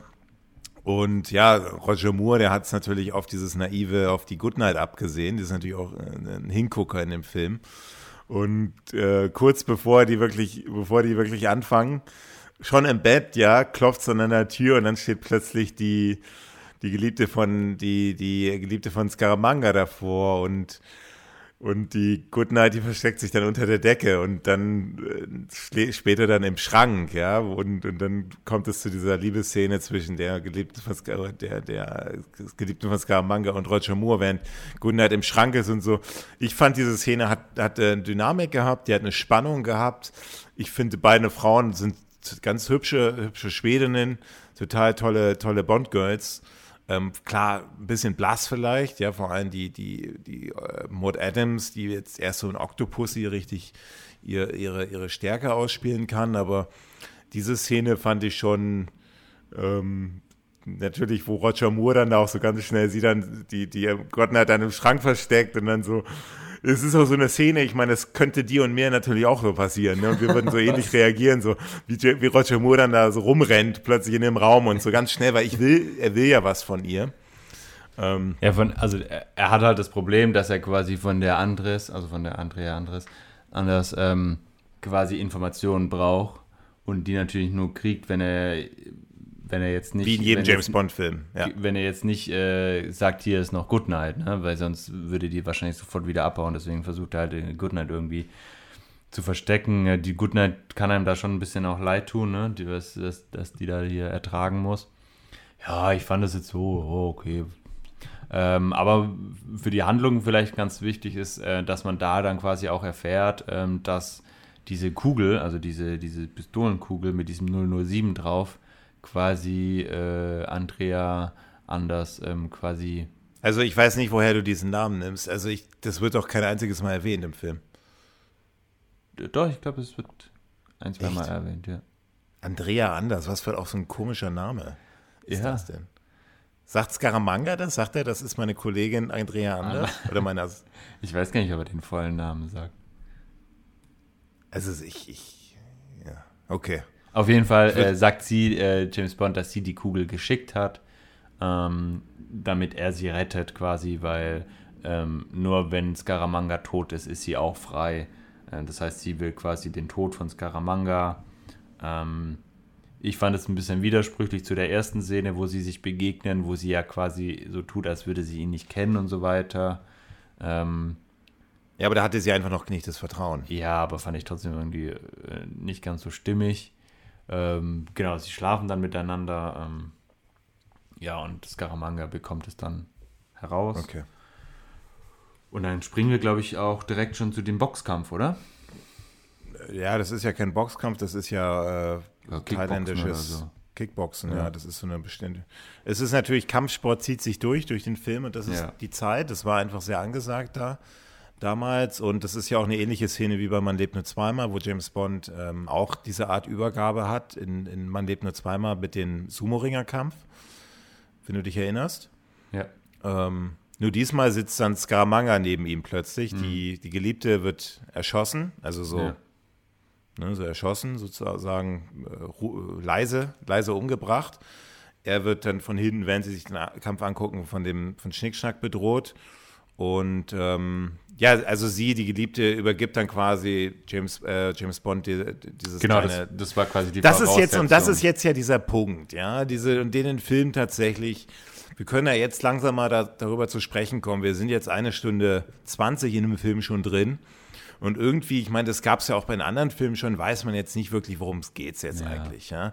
Jetzt in dem Film, das hast du ja auch vorhin schon an, äh, erwähnt, spielt ja diese Energiekrise, dieses Energiethema mit diesen Solarzellen, spielt ja immer so eine unglaublich untergeordnete ja. Rolle. So, wo man das Gefühl hat, okay, jetzt, es gibt diesen Scaramanga, ja, der jetzt auch das. Äh, das sagt er dann in dieser Szene ja auch sehr deutlich und deswegen will ich jetzt darüber sprechen, weil er sagt dann, ich habe persönlich nichts gegen Sie, James Bond, ja, und lässt, mhm. dann folgen Sie mir nicht. Also so dieses eigentlich sehr ungefährliche, ja, eigentlich, ich habe eigentlich, ne, jetzt folgen Sie mir nicht, aber vielleicht wusste er, dass James Bond ihm folgt, ja. aber der, diese, diese ganze Solargeschichte ist immer nur so ein Side-Topic ja. und gewinnt dadurch so hat dadurch, gewinnt dadurch keine Wichtigkeit. Mhm. Und dadurch natürlich auch nicht diese, diese Spannung, Spannung, die man eigentlich braucht, um mal ja. so, einen, so einen Handlungsbogen tatsächlich aufzubauen. So eine, hey, ne, hier, hier der, der will eine Energiekrise entfachen, der Scaramanga oder so, weil das will er auch irgendwie nicht. Und irgendwie dieses, man mhm. weiß da noch so ganz wenig drüber und irgendwie ist, ist Scaramanga jetzt hinter Bond her oder ist er hinter diesem Gerät her? Also man weiß es irgendwie ja. alles so nicht, weil dieser diese, diese, dieses kleine Solex oder was du wieder wie das hieß, ja, das hat ja nur der, dieser Solarwissenschaft, das war eigentlich nur so ein Auftragsmord von dem Scaramanga gewesen, der das, und das wurde ihm dann entwendet, dieses Gerät, und dann landete das beim Scaramanga und so. Also es ist alles so ein bisschen, so ein bisschen seicht und so ein bisschen fad, ne? Also, genau, die, die, also die, Haupt, das Hauptthema bis hier, dann äh, gebe ich wieder an dich. Letzter Punkt noch ist eben dieses, und das finde ich nicht schlecht, das Hauptthema, dieses Eins zu eins, dieses, dass James Bond mal so einen ebenbürtigen Auftragskiller mal, hm. wo, wo die ja später noch drüber reden, entgegen, das finde ich eigentlich eine, eine, interessante äh, Struktur, ja, in der Geschichte. Da verstehe ich nicht, wieso die jetzt nochmal was mit diesem Solar, einfach nur um ihn gefährlicher zu machen, den Scaramanga, und nochmal dieses Solarthema da einbringen. Fand ich nicht gelungen. Und sieht man auch in der ja. Szene jetzt, wo Scaramanga eigentlich sagt, ich habe nichts ge persönlich gegen sie, ich habe jetzt nur meine Geliebte umgebracht, gegen sie habe ich eigentlich gar nichts, ja, folgen sie mir nicht. Ich glaube, er sagt sogar, er, er, er, er findet, sie sind sogar sehr ähnlich irgendwie. Und, und deswegen hat er vielleicht auch die Wachsfigur von James ja. Bond in seinem, äh, so als Inspiration ja. in dem, in dem. Ja, genau. Ich glaube, er, er, bewundert ihn ja fast schon so ein bisschen auch so. Also nicht als Vorbild, aber so als, äh, ich glaube, er ist so ein bisschen so, ey, Bond ist so ein ebenwürdiger Gegner quasi. Aber es ist ja so ungefährlich, weil jetzt wissen wir ja schon, ja. die Pistole kam ja noch, die Kugel kam ja nicht mal von ihm, sondern die kam mhm, von der Geliebten, von der die, Geliebten, da, ab, die, da, ja. die weg will. Genau, also und genau, und das ist tatsächlich auch so ein, also bei der, bei der Bettszene davor sagt er ja quasi, also sie küsst noch äh, irgendwas mit diesem Solex und dann sagt sie ja nur so, ja, vielleicht kriegst du das dann auch noch. Und später erfährt man dann erst, ähm, als er mit Goodnight redet, ähm, dass ich dann ganz lustig finde, wo er dann gesagt hat, also Bond sagt so Goodnight, ja, sie bringt es mir und zwar schon davor und dann dreht sich Goodnight nochmal um und sagt so, boah, du musst echt gut sein. ähm, und ja. spielt natürlich dann äh, darauf an, im Bett gut zu sein. Das fand ich ganz, das fand ich zum Beispiel ganz lustig. Aber ähm, genau, und dann gibt es eben diese Übergabe in diesem, bei diesem äh, Kickbox-Kampf. Äh, klar, das ist irgendwie eine Anspielung auf den Sumo-Ringer-Kampf, aber so richtig Sinn ergibt es nicht, dass sie sich da treffen. Und es liegt dann da einfach auch nur so auf dem Boden.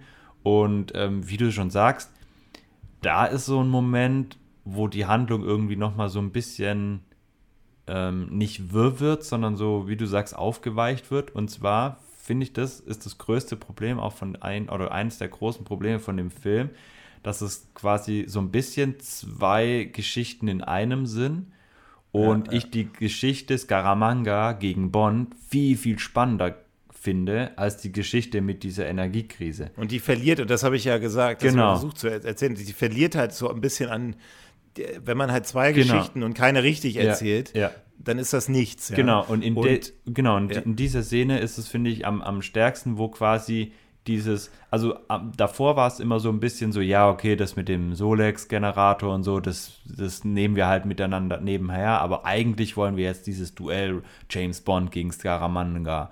Und dann treffen die da aufeinander und er sagt, ich habe nichts gegen dich. Und auf einmal ist dieses Thema Bond gegen Scaramanga auch so, äh, das ist jetzt auch weg. Ja, ja, das sind beides Themen und da und das und da verliert, das ist so, ja. so erzählt mir eigentlich keine Geschichten, ja. sondern es gibt ja Hand, Spannungsbogen und der, ja. und, und das ist der und das ist der große Fehler an diesem Film tatsächlich, dass die und das lag vielleicht daran, dass dieser Drehbuchautor, der der Mankiewicz, dass er diesen kreativen und irgendwie haben die das, die haben nicht gewusst, wie man welches Thema wir jetzt tatsächlich nehmen. Ich nehme mal an, die haben sich auch gedacht, Energiethema hat zur damaligen Zeit gepasst. Damals gab es ja, ich weiß nicht, irgendeine Ölkrise oder Energiekrise oder sowas. Ähm, die, äh, es gab irgendein, es gab, und dann, und dann dieses Eins zu eins. Ich finde es freut mich, dass dir das auch gefallen hat, weil dieses Thema, dieses Eins zu eins, dass James Bond mal jetzt nach acht Fällen mal so einen richtigen, so mal so einen ebenbürtigen, körperlich äh, Gegenspieler vorgesetzt bekommt, der irgendwie auf seiner Insel dann äh, der Lust hat, irgendwelche Leute einzuladen und dann da äh, sich selber natürlich auch um sein eigenes Ego zu bereichern. Ähm, äh, sich selber duelliert und so. Und das finde ich einfach ein total spannende, spannender Ansatzpunkt. Und das erzählen die ja auch in dem Film schon, aber immer nebenbei diese komische, wo eigentlich null Spannung aufkommt, ja, so ein bisschen zähe Energiekrisengeschichte. Mhm. Ähm, fand, und das ist ein großer, tatsächlich ein, eine große Schwäche dieses Films. Und das mhm. ist super schade. Ja, weil super. diese. Finde ich auch, also völlig bei dir, diese, diese Energiegeschichte. Beides als ein, also beide Themen als einzelnen Film, also jeder kriegt, jedes Thema kriegt einen Film, würde ich sagen, super. Also Energiekrise, warum nicht? Ja, also passt zu Bond. Äh, Bond muss irgendwie irgendwas retten, ähm, damit es wieder hier, damit genug Energie und was weiß ich was ist. kann man super spannend machen. Und dieses Eins gegen Eins, was der Film ja wirklich irgendwie, glaube ich, schon auch als ursprüngliches Ziel hatte, aber irgendwie dann stark verliert und auch dieser dieses Thema, auch, dieses auch, auch Christopher Lee, ähm, der, der, der spielt seine Rolle fantastisch, aber die Rolle hätte noch viel mehr Potenzial gehabt. Also, Ja, ja. also die Rolle. Also vor das- allem Christopher Lee, der macht das- Die, die Rolle Ja. ähm, ähm, hätte man noch viel mehr rausarbeiten müssen. Und ähm, die Besetzung ist ja schon sehr, sehr reduziert, was ja eigentlich diesem 1 gegen 1 auch zugutekommt. Ne? Und, dieses Thema eins gegen eins, das ist eben, Ja, das das gab es ja schon immer in der Filmgeschichte, gewesen, eine, eine, eine, auch in der, in der damaligen Zeit, mit diesen Karate-Filmen, so Bruce Lee gegen Chuck Norris, weißt du, so dieses, Mhm. dieses, dieses, man will sich auch mal irgendwie mit einem Ebenbürtigen messen, so, ne? Und Ja. James Bond, gerade aus den letzten Filmen, klar, Blofeld, aber Blofeld ist jetzt nicht körperlich ebenbürtig, ist mehr so einer, das so waren immer andere Gegner. Also das war quasi immer so, die, die hatten immer ihre Handlanger, ne? Und das hat ja Scaramanga auch zum ersten Mal so gar nicht. Also Ja, weil er Scaraman- selber sein genau, eigener Handlanger ist. Genau, er ist Ja. selber. Und, und das, das, das hätte echt, ähm, das hätten sie echt besser, besser ausarbeiten können.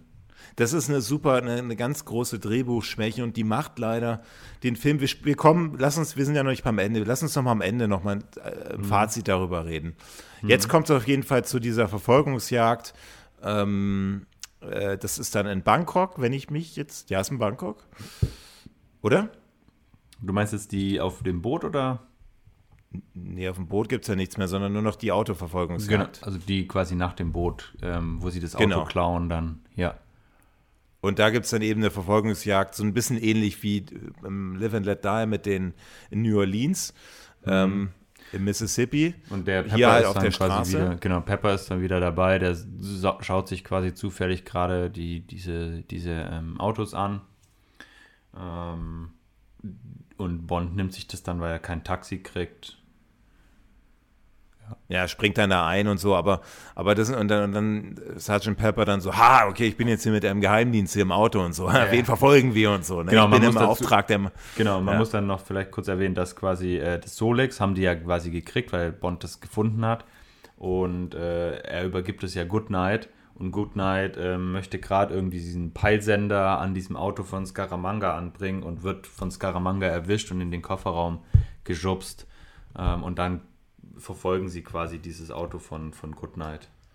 Oder von Scaramanga. Ja, und da gibt es halt einmal diese ganz berühmte, Ja. wie auch bei Live and Let Die, ne, dieses, dieses, diese Guinness, dieser Rekord, äh, mit diesem, mit dem, wo das Schiff dann einmal über die, ähm, äh, wo, wo dieses Boot über, über, den, über den Fluss springt, haben wir hier dasselbe, nur mit dem Auto, was einmal einen Dreher macht. Genau. Fand ich, und das haben die ja richtig nach, Genau, das, das- haben die gedreht, ne? Das genau, haben die das richtig ist ein, gedreht. Äh, das ist ein tatsächlich echter Stunt mit einem modifizierten Auto. Ähm, und das wurde tatsächlich, also es hat auch beim allerersten Mal direkt geklappt. Und ähm, der Stuntman hieß ähm, Bumps. ähm, also Cool, ja. äh, Stuntman Lauren Bumps Willard. Und ähm, also sensationeller Stunt äh, mit, dem, mit diesem Auto. Äh, Hätte man, hätte man auch wirklich in einem AMC. Miniaturformat drehen machen, ne? Und das hat man jetzt original gedreht. Genau, ähm, und die hatten, also ich habe ja dieses Buch äh, 007 Cars, wo das auch ausführlich beschrieben ist und so weiter. Also wurde am 1. Juni 1974 gemacht und so weiter. Und die hatten da schon alle möglichen Rettungsdienste und Krankenwegen und Hubschrauber und alles im Einsatz, weil sie, weil irgendwie kaum einer dran geglaubt hat, dass es überhaupt funktionieren wird. Ähm, aber es hat tatsächlich geklappt und hier ist auch so, eine, so ein Standbild ähm, mit dabei. Also krass, also wie, wie, wie dieses Auto da in der Luft liegt. Ähm, wirklich, wirklich toller Stunt, bei dem nichts passiert ist, alles ist gut gegangen. Ähm, und ähm, leider, leider, leider, ähm, und das ist für mich der absolute Tiefpunkt in diesem Film, wurde dieser, dieser Stunt im Film, ähm, ich glaube, das ist von allen Vertonungen ähm, in allen James Bond-Filmen der absolute Tiefpunkt, äh, dieses, die Vertonung von diesem Dieses Stunt. Dieses, diese, ich weiß nicht, kennst du diese Flöten, wo man unten so ein Ding rausziehen kann? Also, ich habe, also, Nee, nee, nee, nee, nee. Also, also das ist, ist, schon nicht, ist schon nicht schlecht. Doch, aber aber der. Tarzan-Schrei in Octopussy, also Ja, okay, stimmt. nicht Ja, ja, okay, stimmt, ja. Okay, dann ist es Da hat man halt auch gedacht, jetzt- das zweitschlimmste. Also, das ist furchtbar. Ja. So ein grandioser Stunt, ne? Also, so aufwendig gemacht, extra hier Auto umgebaut und Ris Risiko und dann legst du so ein hin und du denkst dir nur so, das haben die jetzt nicht. Da hätte man gemacht. richtig so diesen Ja, und, und davor so kommt Bond. ja auch die James Bond Musik und da hätte man das ja. quasi aufs, aufs Ding ja. steigern können. Aber das passt halt zu diesem, wo wir gesagt haben, in diese Zeit mit diesem Slapstick und so und da passt es dann halt schon wieder rein, aber ich finde es ganz furchtbar. Also ich finde es Ja, ja, nee, ich habe daran jetzt gar nicht so gedacht, dass du es erwähnst. Ich fand den Stunt schon wahnsinnig gut. Ich habe ja. halt, als ich gesehen habe, überlegt, ob die das echt so gedreht haben, weil man kann sowas ja, in der Regel macht man sowas über Miniatur. Hm. Ähm, aber das ist, das sieht man äh, richtig, dass, weil die den, die, die Kamera noch länger stehen lassen. Ja. Dann sieht also man die Weiten, das, das haben die echt gedreht. Ja. Wahnsinn.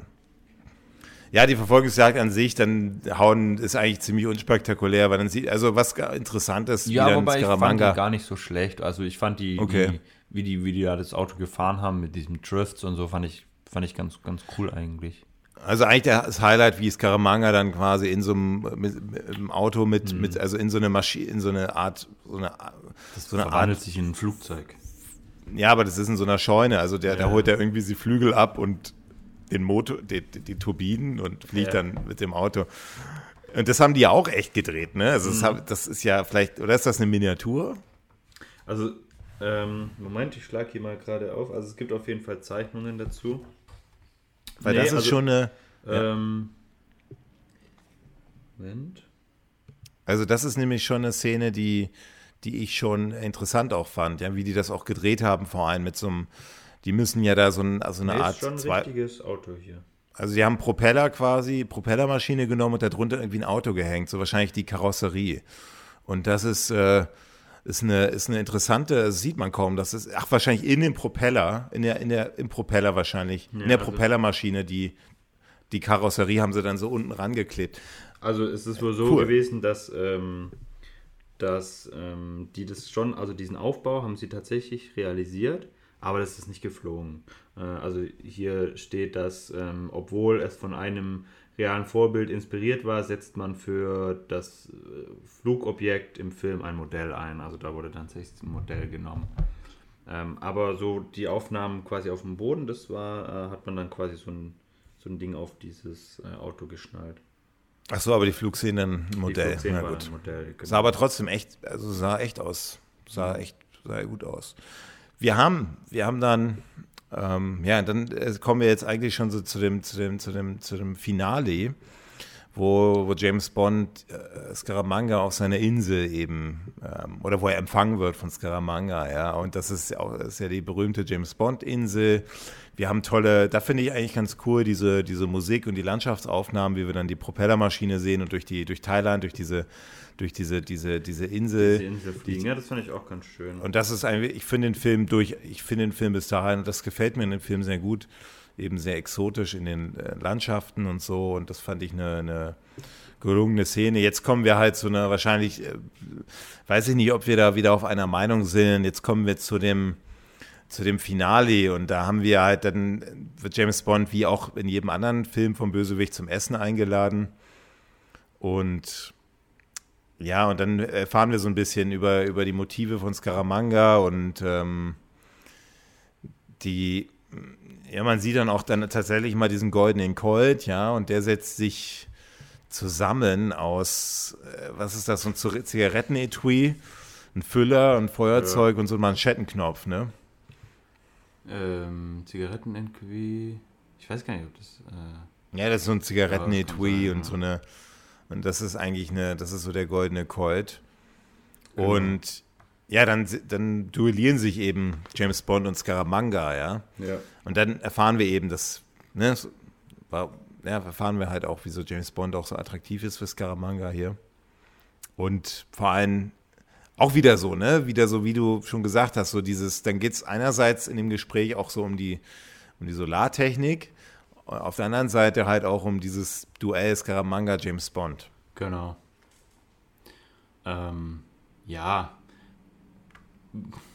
Also die Szene geht ja dann weiter, ähm, dass quasi Schnickschnack ähm, quasi dann diesen Countdown runterzählt und das erinnert dann so ein bisschen an so einen Western-Style, ne? Also so. Das ist so ein altes, so ein altes, nee, es ist sogar aus dem, ich glaube aus dem 17, aus dem 18. Jahrhundert. Ja, so auf, so auf jeden Fall, die, die, laufen dann weg und wer sich schneller umdreht. Ähm, und den Colt, ja, da passt dann das mit dem Colt, äh, diesem deutschen Colt, ja, vielleicht auch ganz gut hin. Er quasi zieht äh, und er schießt, er hat gewonnen. Ähm, Rod, also James Bond dreht sich um und äh, Scaramanga ist dann eben weg. Ähm, und ja, am besten da gefallen hat mir noch die, die Kameraeinstellung, wo beide dann quasi ihre Waffen quasi so ein bisschen ziehen. Das fand ich, fand ich ganz cool, wie die beiden dann so Rücken an Rücken stehen. Ähm, aber irgendwie so richtig spannend. Fand ich Ja, dann haben wir eigentlich dieselbe, was, nicht, was genau. wir auch in der, genau. was wir in der Pre-Title-Sequenz genau, haben. Ne? Da haben wir eigentlich halt dasselbe, halt nur mit, schade, ja mit Roger Moore, ja. wo er dann auch durch diese ganzen visuellen Täuschungen in diesen Raum die exakt geht die gleichen dann, wieder sind. Um, aber James Bond löst es deutlich besser als der. Genau, er löst, also am Anfang ist ja. es quasi fast eins zu eins das Gleiche, ähm, wo auch er schießt erstmal dieses, dieses Bild ab und ähm, läuft gegen diese Tür und ähm, merkt dann irgendwann, als er gegen so eine Glasscheibe läuft, dass, dass man da irgendwie runter kann und an so ein Gerüst, wo auch immer das Gerüst herkommt, ähm, äh, rumklettern kann. Und ähm, aber im Prinzip ist es die Pre-Title-Sequenz einfach mit Roger Moore, also mit James Bond. Und das fand ich auch so ein bisschen schade, weil ähm, weiß ich nicht. Hatten wir schon gesehen, ne? Genau, hat man schon gesehen. Überraschungsarm, ja. Genau, und das für, für die allerletzte Szene, für den, für den quasi großen 1 gegen 1 Showkampf, ähm, finde ich, hätte vielleicht ähm, noch ein bisschen, bisschen mehr verdient gehabt. Ähm, Vor allem Scaramangas Tod, der wird ja einfach nur. Genau. Also, äh, also um es jetzt aufzulösen, der James Bond äh, stellt sich dann quasi, stellt seine eigene Wachsfigur quasi weg und also äh, äh quasi stellt sich als eigene Wachsfigur da und Scaramanga mhm. erkennt ihn natürlich nicht, weil er natürlich denkt, das ist eine Wachsfigur, Wachsfigur. und dann es ist ein ganz cooler Trick, aber irgendwie auch, auch so, es ist irgendwie aus so einem alten Horrorfilm. Da gab es auch so eine, sowas mal so eine Idee noch aus einem 20er, 30er Horrorfilm. Ja, aber in diesem auch Fall, ein bisschen unlogisch, weil ähm, der ähm, Schnickschnack hat ja überall diese Kameras und er findet James Bond ja auch gar nicht mehr, weil er ja unten irgendwie rumklettert. Aber diesen Bereich, wo diese Wachsfigur steht, den hat er ja eigentlich bei anderen Szenen ähm, schon im, im, auf seinem Bildschirm auch teilweise. Und James Bond muss ja diese Wachsfigur irgendwo hingestellt haben. Also der muss die ja erstmal weggetra also weggetragen haben, um, um sich dann dahin zu stellen.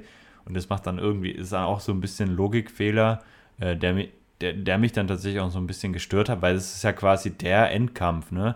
Und ähm, ich persönlich sehe die Story tatsächlich eher in diesem 1 gegen 1 und nicht bei, diesen, bei diesem Energie, das ja auf der Insel dann auch nochmal zum Thema kommt. Also James Bond lässt sich ja dann alles von Scaramanga erklären und was er vorhat und dann zeigt er diese Kühlsysteme und diese Laserkanone, wo er dann auch das Flugzeug abschießt. Das alles so ein bisschen so, weiß ich nicht, so ein bisschen, also wie dann da dieser Schirm aus diesem Berg daraus, aus, aus diesem aus diesem Pilzberg da rauskommt, also diesen Gesteinsfelsen da rauskommt hat irgendwie alles so, man, man, man möchte das so ein bisschen skippen und sagen, okay, duelliert euch jetzt endlich und dann kommt da nur so eine äh, aufgetaute Suppe quasi von, von, von der Pre-Title-Sequenz. Ja, man muss, man ja. muss halt immer den Bösewicht, äh, das ist ja immer so eigentlich, je, je je grausamer ein Bösewicht und je, je schmerzhafter ein Bösewicht umgebracht wird, da, da, macht man auch so ein bisschen seinen Rank so ein bisschen klar, ja. Und hier mhm. in diesem Film wird er puff und dann ist er, Tot, fällt ja. er oben. Da denkst du immer so, jetzt hat er noch eine Überraschung im Petto. Oh nee, Szenenwechsel. Ja. und, ja. und wir haben dann eigentlich, und das ist schon eigentlich für, für, für das Drehbuch, was ja eigentlich auf dieses 1 zu 1 ausgelegt ist, also gibt es ja andere Bösewichte, andere Bösewichte bei James Bond, wo es eben nicht diese 1 zu 1 Situation gibt, die ja auf deutlich spektakuläre Art und Weise ja, auf jeden ähm, Fall. Äh, ums Leben kommen. Ja. Wir haben dann halt, und das fand ich jetzt ein bisschen in den folgenden zwei Szenen, wir haben ja noch zwei Szenen. Eine ist natürlich die, wo James Bond dann eben diese, diese Maschine, die aktiviert ist, irgendwie deaktivieren möchte und dann Goodnight halt so als diese tollpatschige Agentin immer einfällt, also so mit dem Hintern an so ja, Knöpfe kommt. Also. Knöpfe und da fand ich aber so ein bisschen, weil James Bond ist ja bis hierhin, hast du ja schon ganz oft gesagt, immer dieser Slapstick-Humor und lustig und so. Und plötzlich haut er dann so, so wie so, als ob er so ein Physiker wäre, ja. Yeah. So, so, hey, wir dürfen den, wir dürfen diesen nicht überhitzen lassen. Wenn wir auf 1000 Grad hier kommen, ja, dann yeah. geht dieses Ding hier in die Luft. Yeah. Und dann müssen wir, müssen gucken, dieser Sozial, dieser, dieser Solex-Binder. Äh, äh, und, und das hat so Knöpfe. gar nicht gepasst. Du musst diese Knöpfe da und dahin und dann so Fachbegriffe so quasi rausgehauen, wo du dir denkst so, hä, okay, krass, ähm, wo kommt das jetzt her? Ja, also ja, und das ist so, das passt halt nicht zu dieser, der hätte so mhm. sagen können, ja, einfach mal alle Knöpfe ausprobieren, so auf diese Roger Moore Art und so und plötzlich ist er halt dieser Ernste, der genau weiß, auf, wenn man das, sich das auf 2000 Grad erhitzt, dann geht diese Maschine hier in die Luft und sonst, oder die Insel, was weiß ich. Ist ja auch eigentlich egal, weil es eigentlich egal ist jetzt bei diesem, bei diesem Story, ist eigentlich egal, was da jetzt ja, und, so richtig und das zeigt ja auch wieder, also er klaut diesen Rolex, ähm, der ja wichtig quasi ist, also der ja wichtig ist, weil das eine Innovation ist, die man vielleicht braucht, damit, speichern, genau, ja. damit man das quasi wieder aufbauen könnte und ähm, das quasi das Herzstück davon ist. Das braucht man ja schon, deswegen rettet er das um die Energiekrise. Aber als Zuschauer, mich persönlich interessiert das nicht. Ich will diese, diese, diese blöde Energiekrise in dieser Story. Will ich gar nicht. Die nervt, ne? Ja. Sondern dann, dann will ich lieber wieder hier äh, diesen, weißt du, und dann, dann kommen die ja auf dieses Schiff, also sie nehmen diesen Solex und dann gehen sie auf dieses Schiff, ähm, auf dieses Segelboot. Und da ist ja dann nochmal der äh, Schnickschnack. Und äh, das fand ich dann wieder ganz cool, wie Schnickschnack mit diesen Weinflaschen auf äh, James Bond äh, loswirft und James Bond mit diesem abgebrochenen Stuhl, diese alle. Das fand ich dann wieder cool. Und da dachte ich mir so, hey, guck mal, dieser, dieser letzte Kampf quasi zwischen Schnickschnack und Bond war fast spektakulärer und cooler gemacht als der Kampf zwischen Scaramanga und Bond, weil das kannten wir halt schon. Also diese Endszene fand ich jetzt auch ganz unterhaltsam, die auf diesem Schiff. Also die, die, die also Scaramanga ist nochmal ein kleiner Fakt. Also diese Scaramangas Insel geht ja in die Luft. Das wurde tatsächlich ähm, in einem Modell, was nur 30 Zentimeter hoch war, wurde, mhm. wurde nachgedreht, also okay. also gedreht. Und das fand ja, sieht man auch schon, finde ich. Ja, aber ja. Also man sieht, dass es nicht echt ist, aber ja. Ja, dann haben wir halt die letzte Szene, genau wie du schon sagst, so ein ganz witziger Kampf. So James Bond nimmt äh, äh, ihn eigentlich diesen den, den äh, Schnickschnack nie wirklich ernst. Mhm. Also Schnickschnack stellt jetzt eigentlich nicht so eine richtige Gefahr dar. Nee. Aber, aber trotzdem, und dann am Ende landet er halt in den, kommt James Bond mit dem Koffer, das ist seine Waffe, der Koffer, der, nee. wo er dann, also auch wie Schnickschnack ihn dann da irgendwie ins Schienbein tritt und so, da merkt man so, okay, also eine richtige Gefahr ist er jetzt nicht mehr. Aber dann ist James Bond, das Waffe ist dann quasi ein Koffer, mit dem man ihn so, dem man den einfangen, hat er dann ihn eingefangen und dann ein Segel, ein, Segelboot da ganz nach oben so auf den Kopf gehängt, ja. Ja. Und ja, so ein bisschen Piraten-Style. Und damit endet dann der Film. Wir haben dann noch so diese natürlich, was ich auch witzig fand, wo dann der, wo dann M anruft und fragt, ob Goodnight da war, er dann so, nee, Hörer zur Seite legt. So, Goodnight. Goodnight. Knutschen nie weiter, wieso? Und dann Nee, ja, ich Sie kommt gleich. Night. Ja. Und da finde ich so ein bisschen auch, äh, wie so, also so, okay, das ist ja ganz witzig. Ja, ja. aber genau, und, und, das ist der Humor, der, der, der den finde ich auch gut, weißt du? Der, das ist nicht so Slapstick-mäßig, sondern so, das ist so, ja, James Bond hat halt gerade was zu tun und er hat gerade keinen Bock mit M zu telefonieren und er, ähm, M ruft halt die ganze Zeit Good Night, Good Night, Good Night und dann sagt er so, Good Night, Good Night, Sir ja. und legt einfach auf. Das finde ich lustig. Die anderen Sachen finde ich einfach zu übertrieben. Ähm, ja, und dann, dann ist der Film eigentlich zu Ende. Man, man äh, hört quasi noch eine an, abgeänderte Version von ähm, The Man with the Golden Gun, also vom Titelsong, an, mit Good Night, Good Night, Sleep Well, My Dear, äh, You Need to Fear, James Bond is Here oder so. Also das fand ich eigentlich eine coole. Fand ich auch cool, ja, gefallen, ja, Fand, ich, fand ich cool, fand ich auch äh, sehr gelungen. Ist auch auf dem Soundtrack drauf, kann man sich anhören. Ähm, fand ich einen schönen, schönen, schönen Endsong auf jeden Fall. Ähm, und auch vom, vom Bild her, ich finde es immer ein bisschen schade, wenn man ein Standbild nimmt. Ähm, ich finde es immer schöner und dynamischer, wenn man quasi, ähm, quasi so eine Totale wie am Ende einfach noch ein bisschen weiterlaufen lässt. Also hätte man doch bei dem, hätte sich super angeboten. Genau, das, das, Segel, das Segelboot weiter. hätte einfach noch ein bisschen weiter segeln können. Ähm, weil dann ist es eine super schöne Aufnahme. Ähm, das finde ich immer ein bisschen schöner. Also es ist nichts, was jetzt das Ranking beeinflussen würde, aber so eine Kleinigkeit, die mir besser gefallen hätte. Weil im, im Prinzip ist es eine super schöne Aufnahme, wie dieses Segelboot da ähm, auf dem Wasser ist. Ranking, du hast es schon angesprochen. Ja. Wer fängt an? Ich glaube, letztes Mal hast du angefangen, kann es sein? Ja, glaube ich auch. Äh, zur also Erinnerung, ich wir haben jetzt, also, also ich will mal ganz kurz jetzt nochmal, ich bin echt gespannt auf dein Ranking, weil wir haben den Film jetzt besprochen und du hast ja schon mehrmals angekündigt, auch so, oh nee, der Man with the Golden Gun muss ich mir den nochmal angucken und so, oh nee und so. Und jetzt haben wir den angeguckt und so dieses, diese, dieser Schwall von so dieser Kritik und so, habe ich gar nicht so wahrgenommen. Also ja, ich bin echt jetzt gespannt, was du zu sagen hast und vor allem auf, dein, auf deine geheimen Akten. Ja. Ich bin selber noch ein bisschen gespannt auf meine geheimen Akten. Also vielleicht zur Einordnung nochmal. Äh, den zweiten, den zweiten Roger Moore-Film, äh, Leben und Sterben lassen, hat uns beide nicht so gut gefallen. Äh, habe ich mit 6 und du mit 6,5 ähm, gerankt. Ähm, und damit bei uns beiden jeweils der schlechteste Film bis dahin gewesen. Der Mann mit dem goldenen Colt ist, finde ich, ein ganz, also das finde ich, ah, hm, also ich tue mir da echt richtig schwer, weil ähm, wenn man, wenn ich die Filme gucke, quasi für unseren Podcast, dann gucke ich die immer noch so ein bisschen anders. Also so, man achtet einfach noch so ein bisschen auf ein Detail oder so oder äh, schreibt sich nebendrauf nochmal kurz irgendwie eine Notiz dazu auf und ähm, überlegt sich irgendwie während dem Film schon, wie finde ich den, ja, wie viele geheime Akten gebe ich dem, vergleicht den irgendwie auch schon so mit den Filmen davor so ein bisschen. Wenn ich den einfach nur so gucke aus, aus Spaß, mache ich das natürlich nicht, ne? Dann gucke ich den an und, und denke mir so, ah, okay, ich unterhalte mich jetzt. Und in meinem Kopf war immer, der Mann mit dem goldenen Colt ist einer meiner Lieblings-James Bond-Filme. Und, ich, und genau, warte, warte, warte, das war immer so in meinem Kopf. Und genau deine Reaktion kannte ich auch immer noch in meinem Kopf. So dieses, was? Das ist einer deiner Lieblings-James Bond-Filme? Quatsch, der ist du doch total doch mal, aber schlecht. Du hast doch mal öfters erwähnt, dass du, es ist so, dass du gar keine Lust hast, den zu gucken. Nee, das ich. war nicht der Mann mit dem goldenen Colt. Okay. Und ähm, also dann habe ich den halt heute geschaut und ich dachte mir so, hm, also so richtig verstehen, warum ich den mal so gut fand, kann ich nicht mehr, weil im Vergleich zu Leben und Sterben lassen fand ich den nicht wirklich gelungener. Er hatte tatsächlich ähm, Szenen, die ich gut fand, aber die hat er auch leben und sterben lassen. Es gab Sachen, die, die, ähm, die viel Potenzial hatten, wie eben diese Story ähm, Scaramanga gegen James Bond, die aber, finde ich, nicht gut ausgearbeitet wurden. Und für mich hat er einfach wieder viel zu viel Slapstick. Also es ist wieder viel mhm. zu viel dieses ähm, Slapstick, dieses teilweise ins Lächerliche ziehen. Ähm, mir gefällt die Rolle vom Pepper nicht ganz so gut. Ähm, äh, dieses, diese rassistischen Bemerkungen immer wieder mit, keine Ahnung, Schlitzauge und ähm, brauner, brauner irgendwas hat er einmal gesagt. Ähm, finde ich, einfach, find ich einfach nicht gut.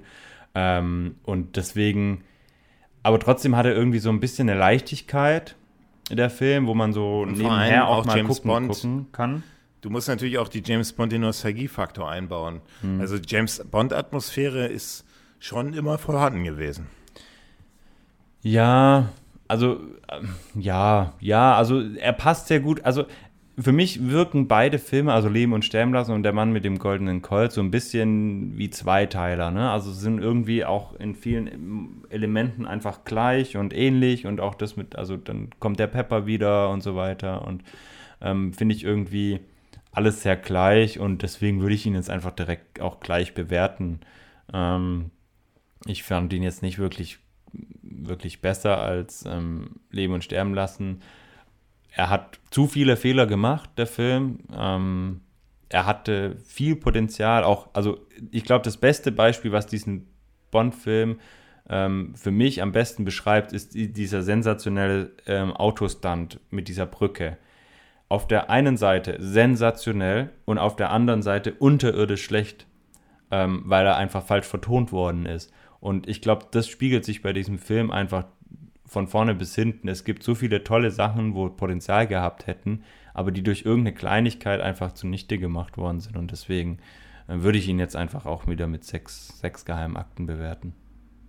Okay. Also ich muss sagen, ich habe den Film ja, ich habe mich so ein bisschen gesträubt. Ich habe gedacht, das ist so einer der ähm, echt so, wo ich mir jetzt auch tatsächlich gar nicht so gefreut hat wie bei vielleicht anderen Filmen, den zu gucken nochmal und ähm, bin da mit niedrigen Erwartungen rangegangen. Vielleicht war das auch der Grund, wieso ich den jetzt deutlich besser wahrgenommen habe. Ähm, ich fand, äh, und das ist, das ist, ich fand die Locations deutlich interessanter als Leben und Sterben lassen. Ja, das stimmt. Deutlich interessanter. Ja, das stimmt auf jeden Ich fand Fall. den Bösewicht deutlich interessanter. Scaramanga Auch, ja. als ist ein, ist ein, ist, wie ich schon gesagt habe, der, der ist wirklich eh- James Bond ebenbürtig. Ja, Ja, da- aber, aber findest du nicht auch, dass, äh, dass gerade so, also dass gerade Scaramanga ähm, mit Christopher Lee einfach auch noch mal viel, viel besser hätte sein können? Ja, ja, schon, aber, aber, aber er ist jetzt nun mal da und er ist immer noch besser so, als der von Leben und Sterben lassen, der, der Mr. Big, der irgendwie so Ja. gar nicht, gar keine, auch gar keine Gefährlichkeit ausgestrahlt hat. Und ich finde, Scaramanga hat zwar jetzt auch nicht unbedingt, doch James Bond, also nicht, nicht, nicht jetzt der Welt gefährlich wurde, aber James Bond. James Bond. Also es war so einer, wo du wirklich, den du ernst nehmen kannst, der wird, kannst James Bond wirklich, der kann ihm wirklich gefährlich werden. Ich fand die Bond Girls gelungen, ja, das Naivling. Ich finde eben diese, ich fand die Drehorte gut. Ähm, die, so mit so diese Hongkong, Thailand und Macau und, äh, äh, und so. Ich fand, ich fand diese, da haben sie auch sehr viel so kulturelle, äh, bis auf diese paar Fehler mit diesen Sumo-Ringern einbauen lassen, mit diesem Tempel. Also sehr, sehr exotisch. Die Queen Elizabeth, wie die dann MI6, äh, wie bei, sehen wir dann jetzt beim Spion, der mich liebte, auch ne, so ein MI, so, so, so themenangepasstes MI6 Hauptquartier, fand- finde ich immer cool, so eine Idee. Das ist ja auch das bei, bei das ist ein U-Boot gewesen bei, wo war das? Bei Man lebt nur zweimal, glaube ich. Ähm, und äh, Roger Moore, ich, fand ich jetzt, ich fand ihn jetzt hier ein bisschen blasser vielleicht. Ähm, fand ich jetzt so ein bisschen auch so die, äh, so ein bisschen so zu cool fast schon, ja. Ähm, das sehen wir dann in den nächsten Bond-Filmen, wird, äh, muss er, äh, wird er ein bisschen, ändert sich das auch. Ja. Fand ich jetzt aber jetzt auch keinen Abzug so. Und, ähm, und jetzt, also und die Bond-Atmosphäre ist, finde ich, durchgehend da. Zwei Stunden, ja. Ähm, haben wir James Bond Musik, wir haben John Barry wieder, hört man auch wieder deutlich. Wir haben Exote, wir haben, wir haben, wir haben äh, ähm, Action, vor allem ab Mitte des Films, permanent. Ähm, Jetzt kommen wir zum Negativen und das ist das leider die Story und das haben wir ja schon benannt, dass einfach der, der Film nicht wirklich weiß, was er erzählen möchte. Will er dieses 1 zu 1 Duell erzählen oder will er von der Energiekrise erzählen? Und dieses Drehbuch, und das ist einfach die wahnsinnig große Schwäche in diesem Film, wo man einfach, dadurch kommt nicht so wirklich Spannung auf, ja, so eine richtige Spannung. Und ähm, das ist leider immer, und das ist leider das Problem an diesem Film, ja. Das auch vor allem die Endszene fand ich äh, echt überhaupt nicht gelungen, ja, weil du, wie du sagtest, ne, das ist eigentlich so die Pre-Title-Sequenz nochmal ein bisschen aufgewärmter Ja. auf James Bond zugeschnitten, Punkt Ja. aus, ja. ja. Gar nichts, gar keine Spannung, Nee, ja. null.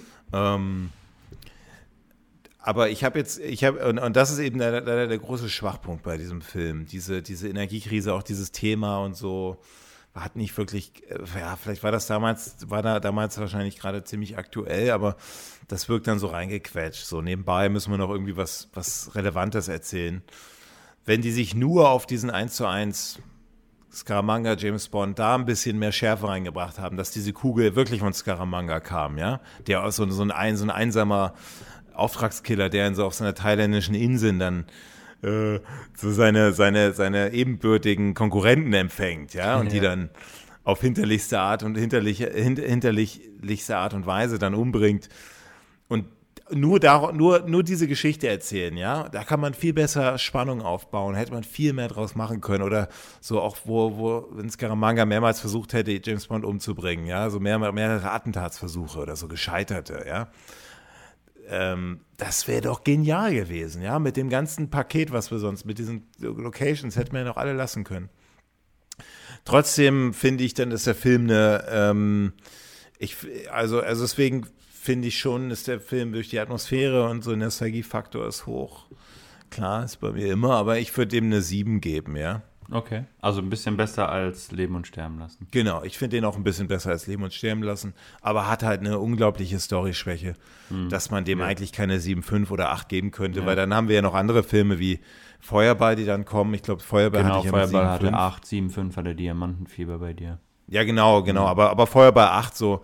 Und Feuerball hatte ja eine in sich Ja, wirklich stimmige bessere Geschichte. ja. Wenn auch ein bisschen So mit diesen- manchmal, aber mit Ja. diesen mit diesen entführten Ja. Atombomber und so. Also das ist natürlich ein ganz anderes ganz anderes Level. Aber ähm, insgesamt fand ich den Film jetzt nicht schlecht. Den kann man sich auch bestimmt, kann ich mir in zwei drei Jahren wieder angucken Mhm. und eine 7. Ist jetzt ein solider Roger Moore-Film. Und äh, leider in der James Bond Community ist der Film, ist der Film tatsächlich immer ganz hinten, ja. Also so 18 von 23, von 18. Platz, so 19. Platz, irgendwie immer so im letzten Fünftel. Ähm, ja, die meisten sagen halt, äh, der wäre langweilig und, und so weiter. Ja, ist, also der, die Story ist es auch. Also die Story hätte das Potenzial spannend zu sein, aber ich habe mich, ich habe mir heute Morgen auch gedacht, als ich ihn geguckt habe, so, boah, okay, eigentlich ist er ein bisschen langweilig.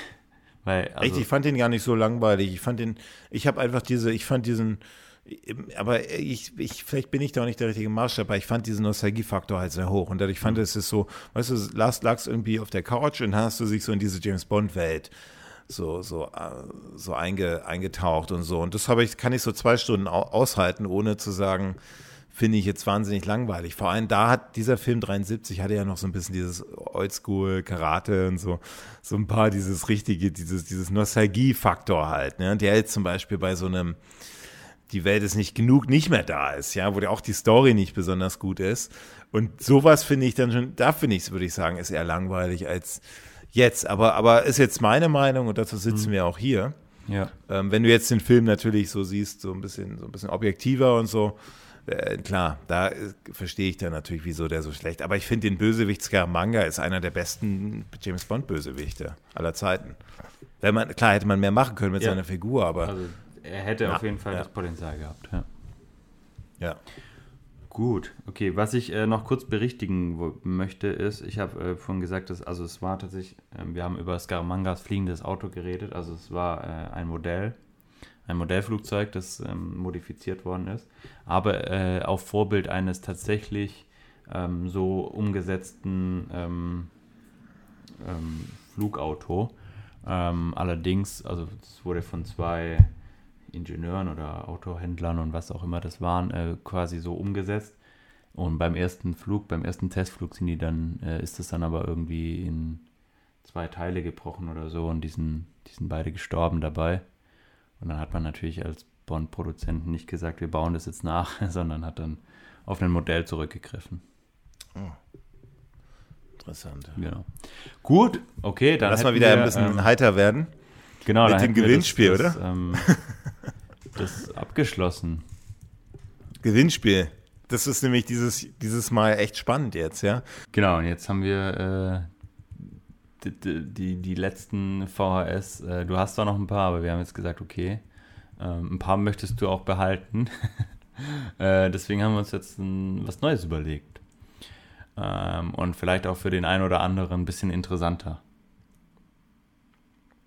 Und das ist eine, ein, ein handsigniertes Autogramm von George Lazenby. Also von dem, ja, von dem George Lazenby. Also ja, von dem echten. Wir haben da nämlich so, ich sag mal so, wir haben da so Kontakte und die lassen wir, die lassen wir spielen. Und derjenige, der bei uns ähm, einen Kommentar hinterlässt, uns bewertet und einen Kommentar genau. hinterlässt, ja. ähm, du musst jetzt nochmal die Teilnahmebedingungen äh, genau, nochmal gleich nennen. Gleich noch mal, ja. Aber der bekommt von uns eine Hand, also von George Lazenby, ein handsigniertes, und das heißt ein personalisiertes, handsigniertes Autogramm. Das heißt, du gibst uns deinen Namen und George Lazenby, James Bond, von einem James Bond, dem wir, ich glaube, 9,5 geheime Akten gegeben haben. Also bisher auf Platz 1 Neun, steht. ja, neun, beide neun. Ich nur, ja, beide neun. Für Punkt, Punkt, Punkt. Und ähm, natürlich müssen wir dann auch noch erwähnen, dass wir nochmal, ne, streng geheim muss er, ist natürlich auch nochmal ein Hinweis darauf, ja. Äh, George Lazenby hat sich da bereit erklärt, das auch nochmal raufzunehmen, dann natürlich unseren, unseren, den Namentitel gebend. Aber tatsächlich steht dann dein Name dann auf dem Autogramm drauf, vom 007 persönlich unterschrieben. Also ich finde, ähm, ist schon, ist schon ist schon ein tolles, ein tolles, ein tolles äh, Item. Also ich würde ja selber mitmachen, da bin aber leider ausgeschlossen. Ähm, du hast ja schon einen. Und ja, kommen wir nochmal zum Bond of the Week. Yep. Soll ich anfangen? Ja, was denn? Ja, ja. Ähm, ja, Bond of the Week. Ich habe ein äh, tolles Video gesehen, das ich von einem äh, Zuhörer geschickt bekommen habe, ähm, wo ähm, von Leben und Sterben lassen ist. Und zwar haben wir ja über die Krokodilfarm geredet, wo ähm, dieser Besitzer ja auch der, der Namengeber war für ähm, den Bösewicht. Ähm, und der Stunt mit diesen Krokodilen, denn das haben wir ja, glaube ich, auch letztes Mal schon erwähnt, der wurde ja wirklich auch real gedreht. Und ein Zuschauer hat uns jetzt ein Video äh, von einem Making-of geschickt, wo quasi die Fehlversuche, die es nicht in den Film geschafft haben, ähm, gezeigt worden ist. Also es, der, der Farmbesitzer von dieser Krokodilfarm, der hat, ähm, also der hat diesen Stunt wirklich, ähm, selber ausgeführt. Und es gibt ein Video, das posten wir euch äh, auch wieder in die Show Notes, könnt ihr euch anschauen, mit diesen Fehlversuchen. Und die sind tatsächlich auch, ähm, ja, so teilweise lustig, aber auch so ein bisschen so, wo man sagt, so, okay, das war ganz schön, äh, ganz schön knapp. Also da steckt dann so ein, so ein, so ein Fetzen vom Schuh oder so, steckt da noch so in dem Krokodilmaul ja. oder sowas. Ähm, also es ist auf jeden Fall lohnenswert, kann man sich mal anschauen. Ähm, könnt ihr, könnt, könnt ihr zusammen dann, könnt ihr einen Filmabend mit dem Video machen und dem Video, wo man die Kamera sieht, äh, von Der Mann mit dem goldenen Colt, dann habt ihr zehn Minuten vom Kinoabend schon rum. Äh, nee, also das ist auf jeden Fall mein Bond of the Week gewesen, weil da habe ich mich echt sehr gefreut über das Video, weil es echt cool war. Ähm, verlinken wir euch in den Show Notes. Okay. Mein Bond of the Week ist diesmal ein Buch und zwar James Bond 50 Years of Movie Posters. Ich finde ja äh, Filmposter immer dahingehend spannend, weil ein Filmposter auch immer den ganzen Film abbilden muss, ja, in einem Standbild. Und gerade die James Bond-Poster, die haben immer, es macht richtig Freude, sich diese Zeichnung anzugucken. Also du weißt ja, von was ich spreche, ne? Diese ganzen, ja, klar. Äh, vor allem Diamantenfieber, ganz tolle, ganz tolles Poster. Da sieht, sehen wir im Diamantenfieber, sehen wir zum Beispiel ähm, sehen wir so alles, was im Film vorkommt. Also wenn du Taucher siehst, dann siehst du da kleinere Taucher in so einer comicartigen mhm. Zeichnung. Und dieses Buch führt alle diese Poster von allen James Bond bis zum bis zu Casino Royale führt alle auf und das ist so eine Art Coffee Table Book und ähm, James Bond 50 Years of Movie Posters hauen wir auch in die Show Notes. Wer irgendwie interessiert ist, so ein bisschen sich das anzugucken, ähm, kann man sich bei eBay kaufen. Gibt es glaube ich noch nicht, gibt es nicht mehr neu. Ähm, und ähm, super, super coole, also was auch vor allem interessant ist, dass natürlich jedes Land auch immer unterschiedlich Filme vermarktet, mhm. weil natürlich mhm. die Kultur, Kultur, unterschiedlich ist. Also zum Beispiel im, im, amerikanischen Kulturraum, da wird immer mehr so auf eine Person gezeigt, weniger, weniger Brüste, weniger Haut aber dafür mehr so Waffen und eine und, und mehr Action, äh, oder bei im Chinesischen immer deutlich mehr Explosionen und so weiter. Im Deutschen immer so ein bisschen mehr Actionfilme, ein bisschen mehr auf Krimi gemacht, also ein bisschen anspruchsvoller. Und dieses, und da wird von Film zu Film werden immer diese verschiedenen äh, Poster auch auf die einzelnen Länder natürlich auch analysiert. Und da sieht man halt ganz toll, wie äh, mit zum Beispiel bei, bei äh, Moonraker, dann wird im amerikanischen kommt dann halt natürlich diese, nur Roger Moore mit so einer Space-Pistole, mhm. im Deutschen, äh, im, im, im, im, im, äh, im Chinesischen äh, so eine Explosion, wie dann die Space-Station in die Luft geht und so, weil die halt mehr Lust auf Action haben, im Deutschen mehr so mehr so ein bisschen ähm, diese äh, ähm, die, äh, der Gegenspieler von James Bond und James Bond im Anzug, also so ein bisschen weniger, äh, weniger auf Action. Und das kann ich echt empfehlen. Das macht super Spaß, als Coffee Table Book sich das zu Hause ähm, auf den auf den Kaffeetisch zu legen, was auch immer ein Kaffeetisch ist, sein soll, ja.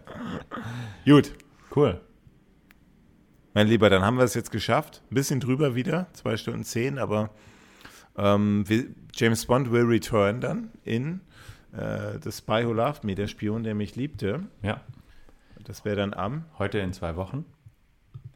Nee, nee, das wäre dann am 30. Ja, genau, genau heute in zwei Wochen. Das wäre am Memorial Day, also am 30. Mai, wenn ich mich nicht richtig irre. Wenn ich mich nicht irre. Genau. Also heute ist der 16. Mai für euch und ähm, am, am 30. Also für Mai. euch, für euch, für ja, oder genau. weißt in welchem Jahr die sind, die uns 2022. Die, hallo ihr von der Zukunft, ihr. äh, 16. Ähm, Mai 22. Und äh, genau. die Folge Spy Who Love Me kommt dann am 30. Mai 22 und damit sagen wir Tschüss, bis zum nächsten Mal. Tschüss und unsere Showmusik. Und äh, äh, nochmal, Kommentare immer, Kommentare immer alle erwünscht und so, auch Kritik und so ist meistens immer besser als so, ihr seid geil. Kritik ist immer auch, auch sehr wertvoll. Ne? Alles klar, super, macht's gut, tschüss.